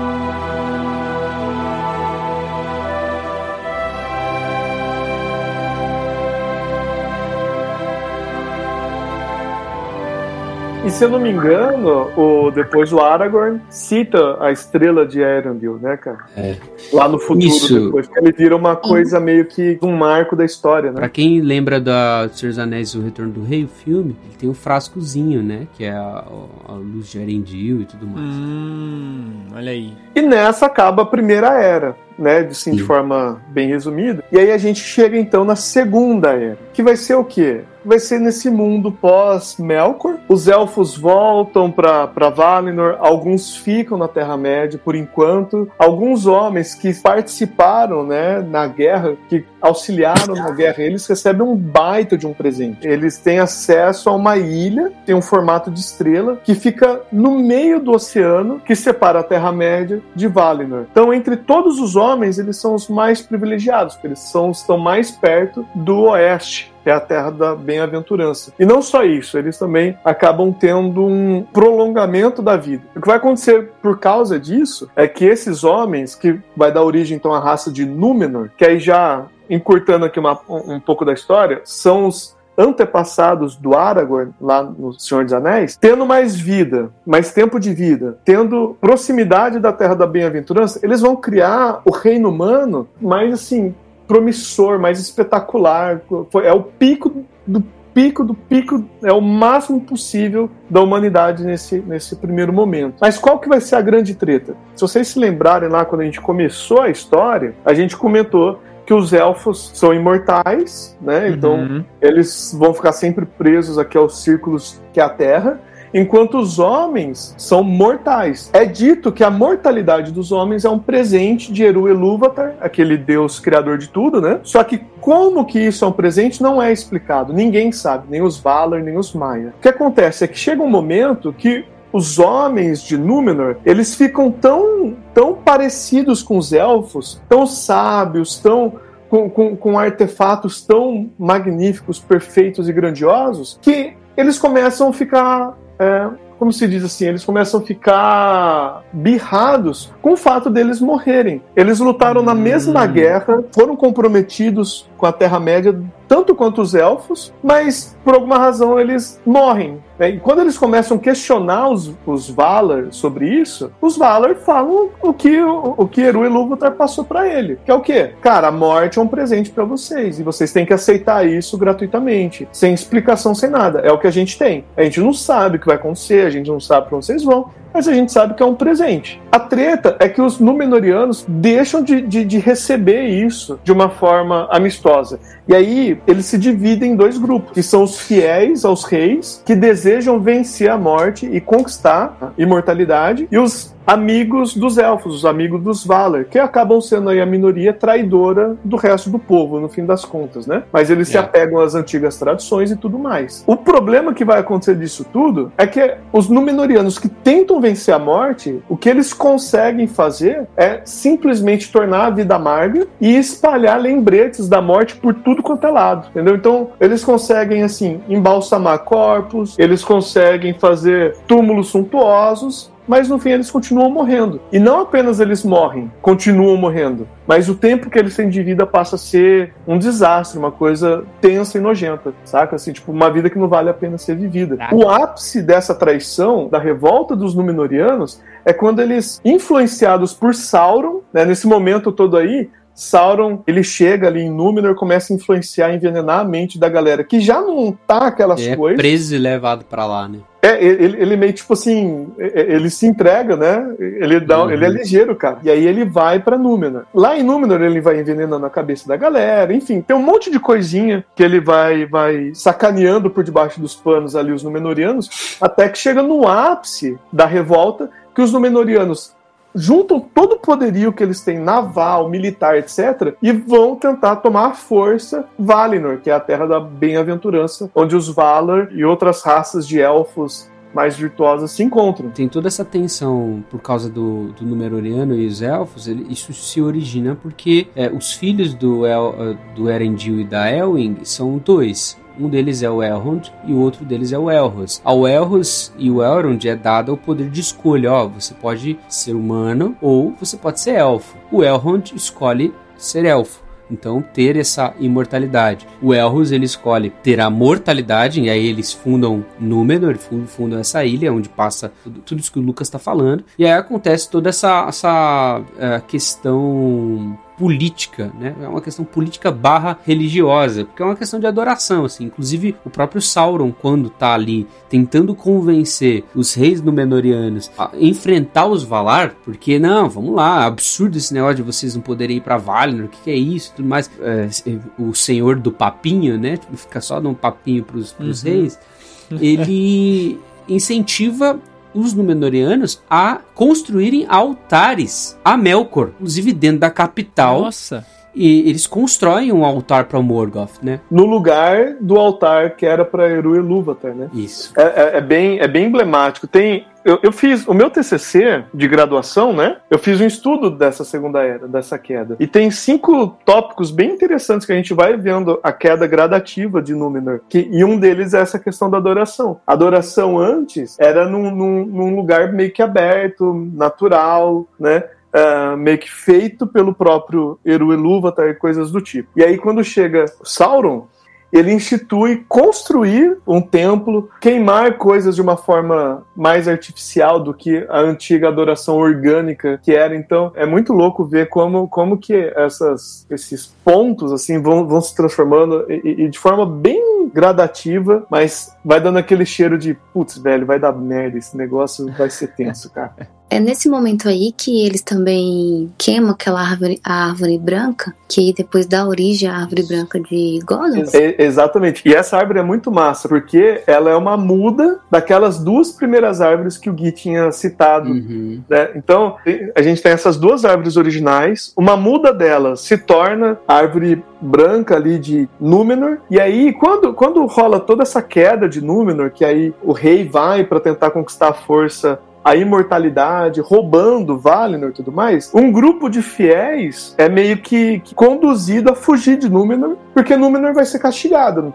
Tipo assim, a rebelião e, e- e- a imoralidade, enfim, a Númenor tá perdida. E Eru Ilúvatar vai entrar e atuar contra isso. O que vai acontecer na prática é que a Terra, que até então, na mitologia de Tolkien aqui, é plana, e o homem tem acesso navegando pro oeste até Valinor, Valinor vai ser retirada da Terra e a Terra que até então é plana, ela vai se tornar uma esfera. De forma Uhum. que assim, o homem, o homem e os elfos, enfim, podem navegar à vontade pro oeste. No fim, o que vai acontecer é que eles vão chegar no ponto de partida. Sim. Enquanto isso, e é muito louco pensar nisso, né? Mas enquanto isso, um outro grupo de homens, que inclusive quem assistiu O Senhor dos Anéis vê, vê um deles, né, que é Isildur, eles voltam para a Terra-média, eles são fiéis aos Valar, fiéis a Eru, fiéis aos elfos, e são contrários a essa rebelião dos reis. Eles são salvos e são enviados para a Terra-média. Lá na Terra-média, eles vão fundar a famosa Cidade Branca de Gondor. E lá eles plantam a, a, a muda que eles conseguiram salvar da árvore branca,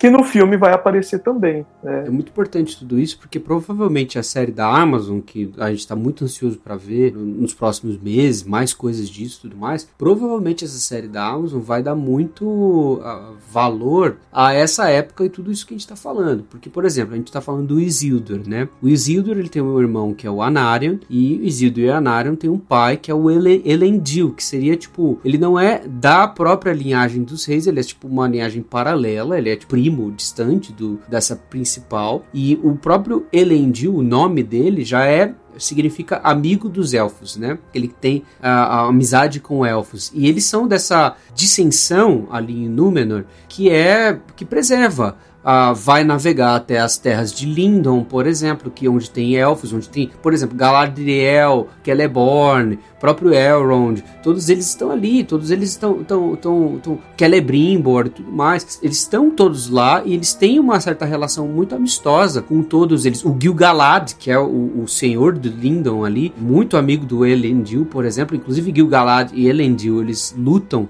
naquela batalha que aparece no prólogo do Senhor dos Anéis, né, no filme, e o, o Elendil ser responsável por tirar toda essa galera, ó, vai dar ruim, vai dar ruim, eles vão enfrentar os Valar, não vai sobrar nada de Númenor, e eles vão pra, pra Terra-média, fundam dois reinos, né, fundam o reino de Gondor, onde o, o próprio Elendil é, se torna rei ali em Gondor, na Cidade Branca, que se torna a Minas Tirith, né, depois, e o reino de Arnor, que para quem viu o Senhor dos Anéis, principalmente o Senhor dos Anéis Sociedade do Anel, quando eles estão naquele rio e eles veem aquelas duas grandes estátuas, são, elas são construídas durante essa época, que é a grande época da dominação ali desses homens númenóreanos, esses grandes reis têm uma, um tempo de vida maior, que tem um quê de elfo neles e tudo mais, é, ali enquanto eles estão ocupando essas regiões da Terra-média. Lembrar, né, que nesse momento, né, da queda aí de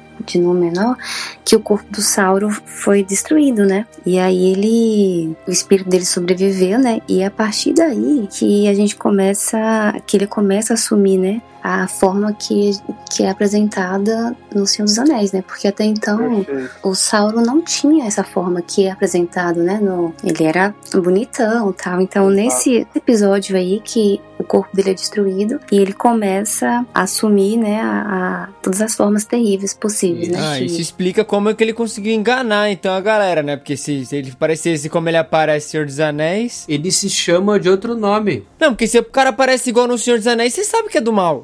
você vai olhar e vai falar, não, é mal, não podemos cara, você confiar. Você julga pelas aparências. Que que é isso?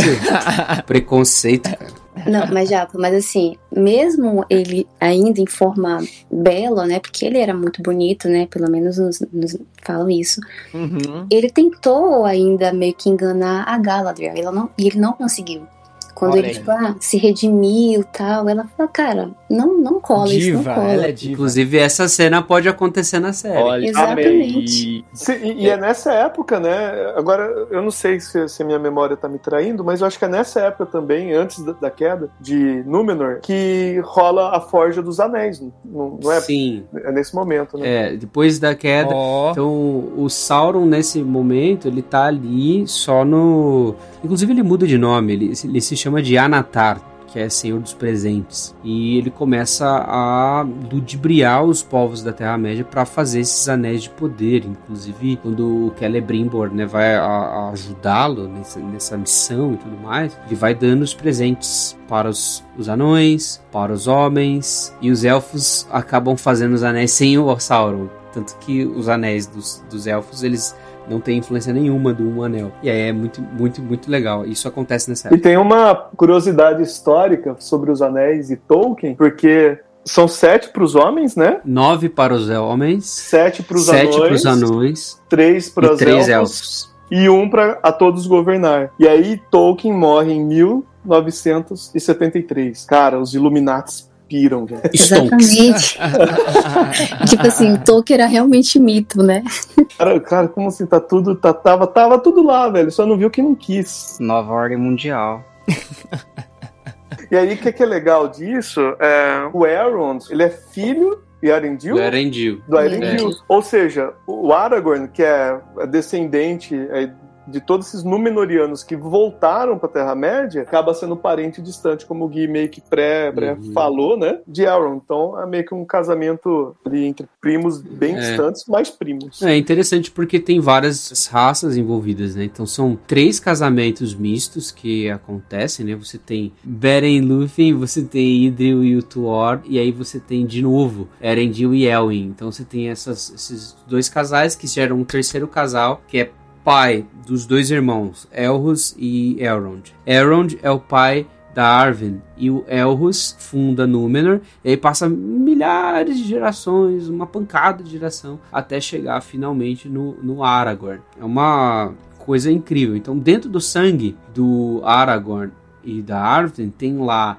elfo, humano, inclusive Maia, né? Porque tem o, a Luffy é filha da, da Melian, né? Então é muito importante e muito especial, assim, pra linhagem e pra conclusão da história mesmo do Senhor dos Anéis, né? Que o casamento do, do Aragorn com a, a Arwen é, é, bem interessante. E o filho deles, né? Que é o Eldarion, que é aquele menininho que aparece lá nas visões da, da Arwen tal, se torna a, a, alguém importante para a história, né? Como um fruto de esperança que vem de tanto sofrimento, né? De tantas histórias. Você vê a carga que ele acaba carregando indiretamente, claro, disso tudo. Mas esse, esses relacionamentos, assim, de raça diferente é um negócio muito incomum? Tipo assim, não acontece? Cara, na real, não. Nesses né? três casos só, né? Ah, tá. É porque tem o clássico, o melhor caso, que é o Killy e a Tauriel, né? Com certeza, É o melhor tão- casal tão de Senhor dos. Anéis. Muita palhaçada em Zé. Chico demais. Eu sempre gosto de relembrar disso aí porque é uma merda. Esse podcast vai ser uma vergonha a Tolkien Society. Eles vão expulsar a gente.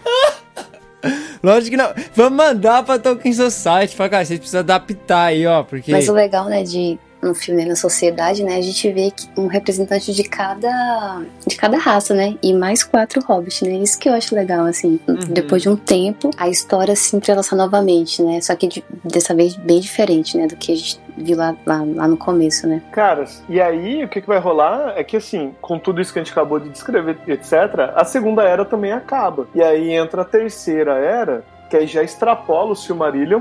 Ele até aparece ali no final do próprio livro, aparece meio um, resum, um resumão do Hobbit do Uhum. Senhor dos Anéis, que é um baita spoiler, né? Quando eu li a primeira vez eu não sabia. Falei, puta vida, não acredito, ninguém me contou, né? Mas, enfim, rolou, né? Que, que é são as histórias mais famosas e que, inclusive, tornaram Tolkien famoso. Ele, ele se dedicou plenamente ao Silmarillion. O labor dele pessoal era o Silmarillion, mas por diversas questões de mercado, editorial, etc, etc, o que fez ele realmente famoso foi o Hobbit e depois, Depois o Senhor Senhor dos dos Anéis. Que aí é pro público mais aberto já mais conhecido, principalmente por causa dos filmes e etc. né? É muito importante isso porque, por exemplo, você tem várias transformações ao longo de- dessas três eras que a gente abordou, né? Na verdade, sim, as duas eras que a gente mais abordou. A terceira era ah, a gente conhece mais por causa do Senhor dos Anéis. Mas, por exemplo, você tem mudanças geográficas, é tudo tem mudanças muito grandes dentro de cada época. Você vê da primeira para a segunda era, você tem uma região lá, a Be- Beleriand, né? Que seria essa primeira região, toda zoada, toda inundada e tudo mais. Aí você vem a segunda era para Ilha de Númenor e o, o que é da Terra Média. Então depois o próprio Eru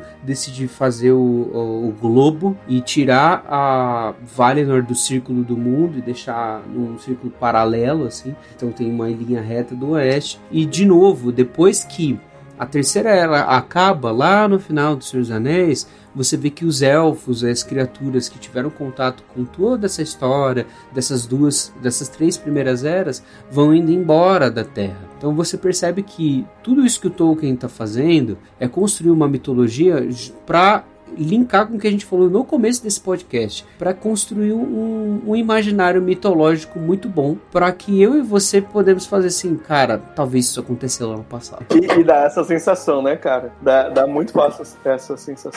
Porque depois que acaba essa terceira era, a gente vai ter a quarta, enfim, até chegar onde a proposta dele é que tudo isso vai acontecendo até chegar onde a gente tá aqui agora. É tipo assim, século 21 e tudo mais. Então, isso, isso é um barato. Inclusive, ele começou a escrever, né? ah, Ele fala isso numa carta, ele começou a escrever um, pouco da história da quarta era. Se eu não me engano, era alguma coisa como a sombra Sim. ressurge. History, no History of Middle-earth tem é, é uma proposta de outros contos e tudo mais. Inclusive tem um dos contos que ele, o Tolkien fez, que é uma curiosidade, tá? Esse conto tem dois capítulos e não leva de lugar nenhum pra nenhum lugar. Que é um conto que tem viagem no tempo. E é, nos dias de hoje, um pai e um filho descobrindo que eles são descendentes de é, Númenóreanos. E eles vão lá e viajam no tempo antes da queda de Númenor. Isso é muito legal, porque é, Caraca! e é, e é um conto que o, o- o Tolkien fez como uma aposta com o Lewis.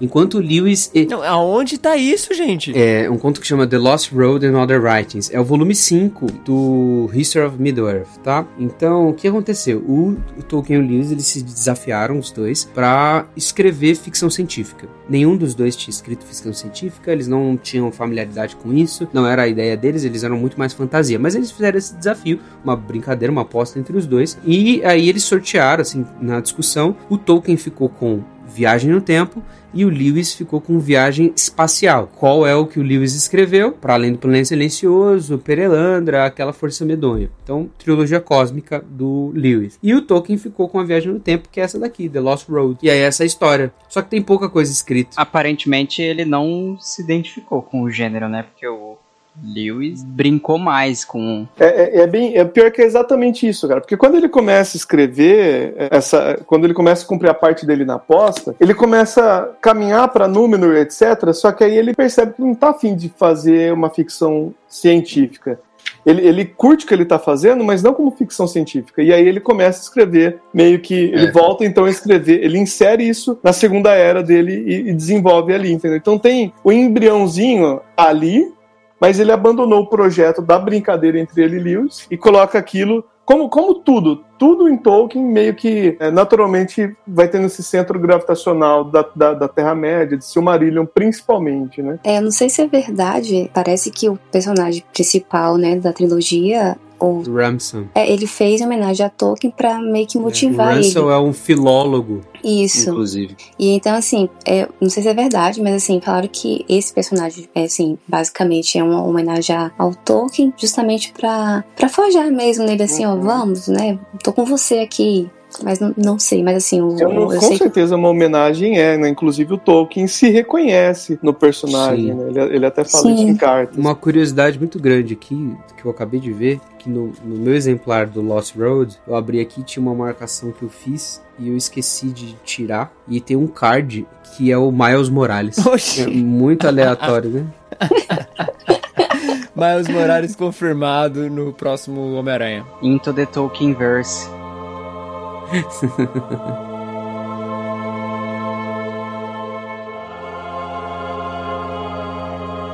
Aqui termina o Silmarillion. Se passou do elevado e do belo para a escuridão e a ruína. Essa era desde outrora a sina de Arda Maculada.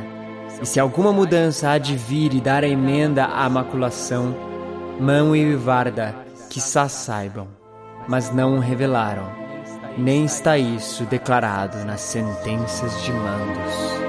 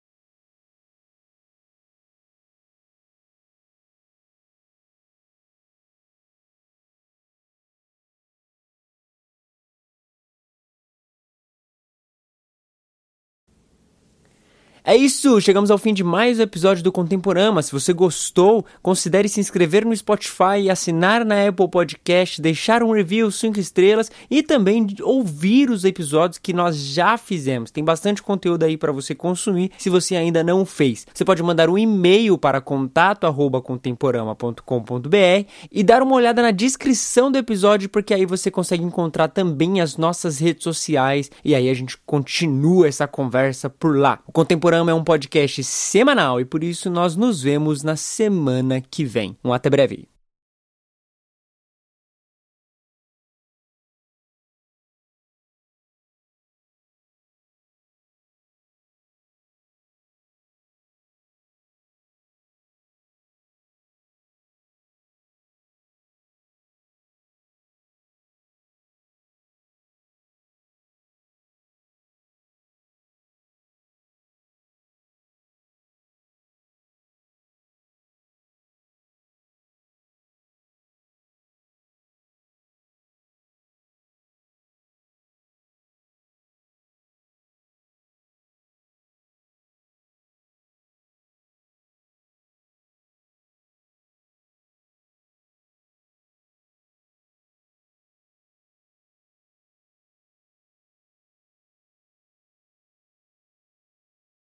Se por algum motivo você ainda está aqui, lembra, o conto Lanterna de Mar do Gui estará disponível amanhã na Amazon, então você pode comprar. Então, por favor, compra lá, é baratinho. Deixa um review porque isso nos ajuda muito, sabe? Dá cinco estrelas, enfim, manda pros amigos, ajuda a gente nessa, porque já que você tá aqui, eu vou te dar um spoiler. Tem muita coisa legal planejada para 2022 que vai ser alcançado graças aos resultados que teremos. Então eu já tô aqui dizendo que vão ser bons resultados e isso vai ser graças a você, amigo ouvinte, que está nos ajudando. Então corre lá na Amazon, leia o conto, dê review e mande para todo mundo que você lembrar e, e não lembrar ocasionalmente. É isso, tá bom? Nos vemos na semana que vem e obrigado por todo o apoio.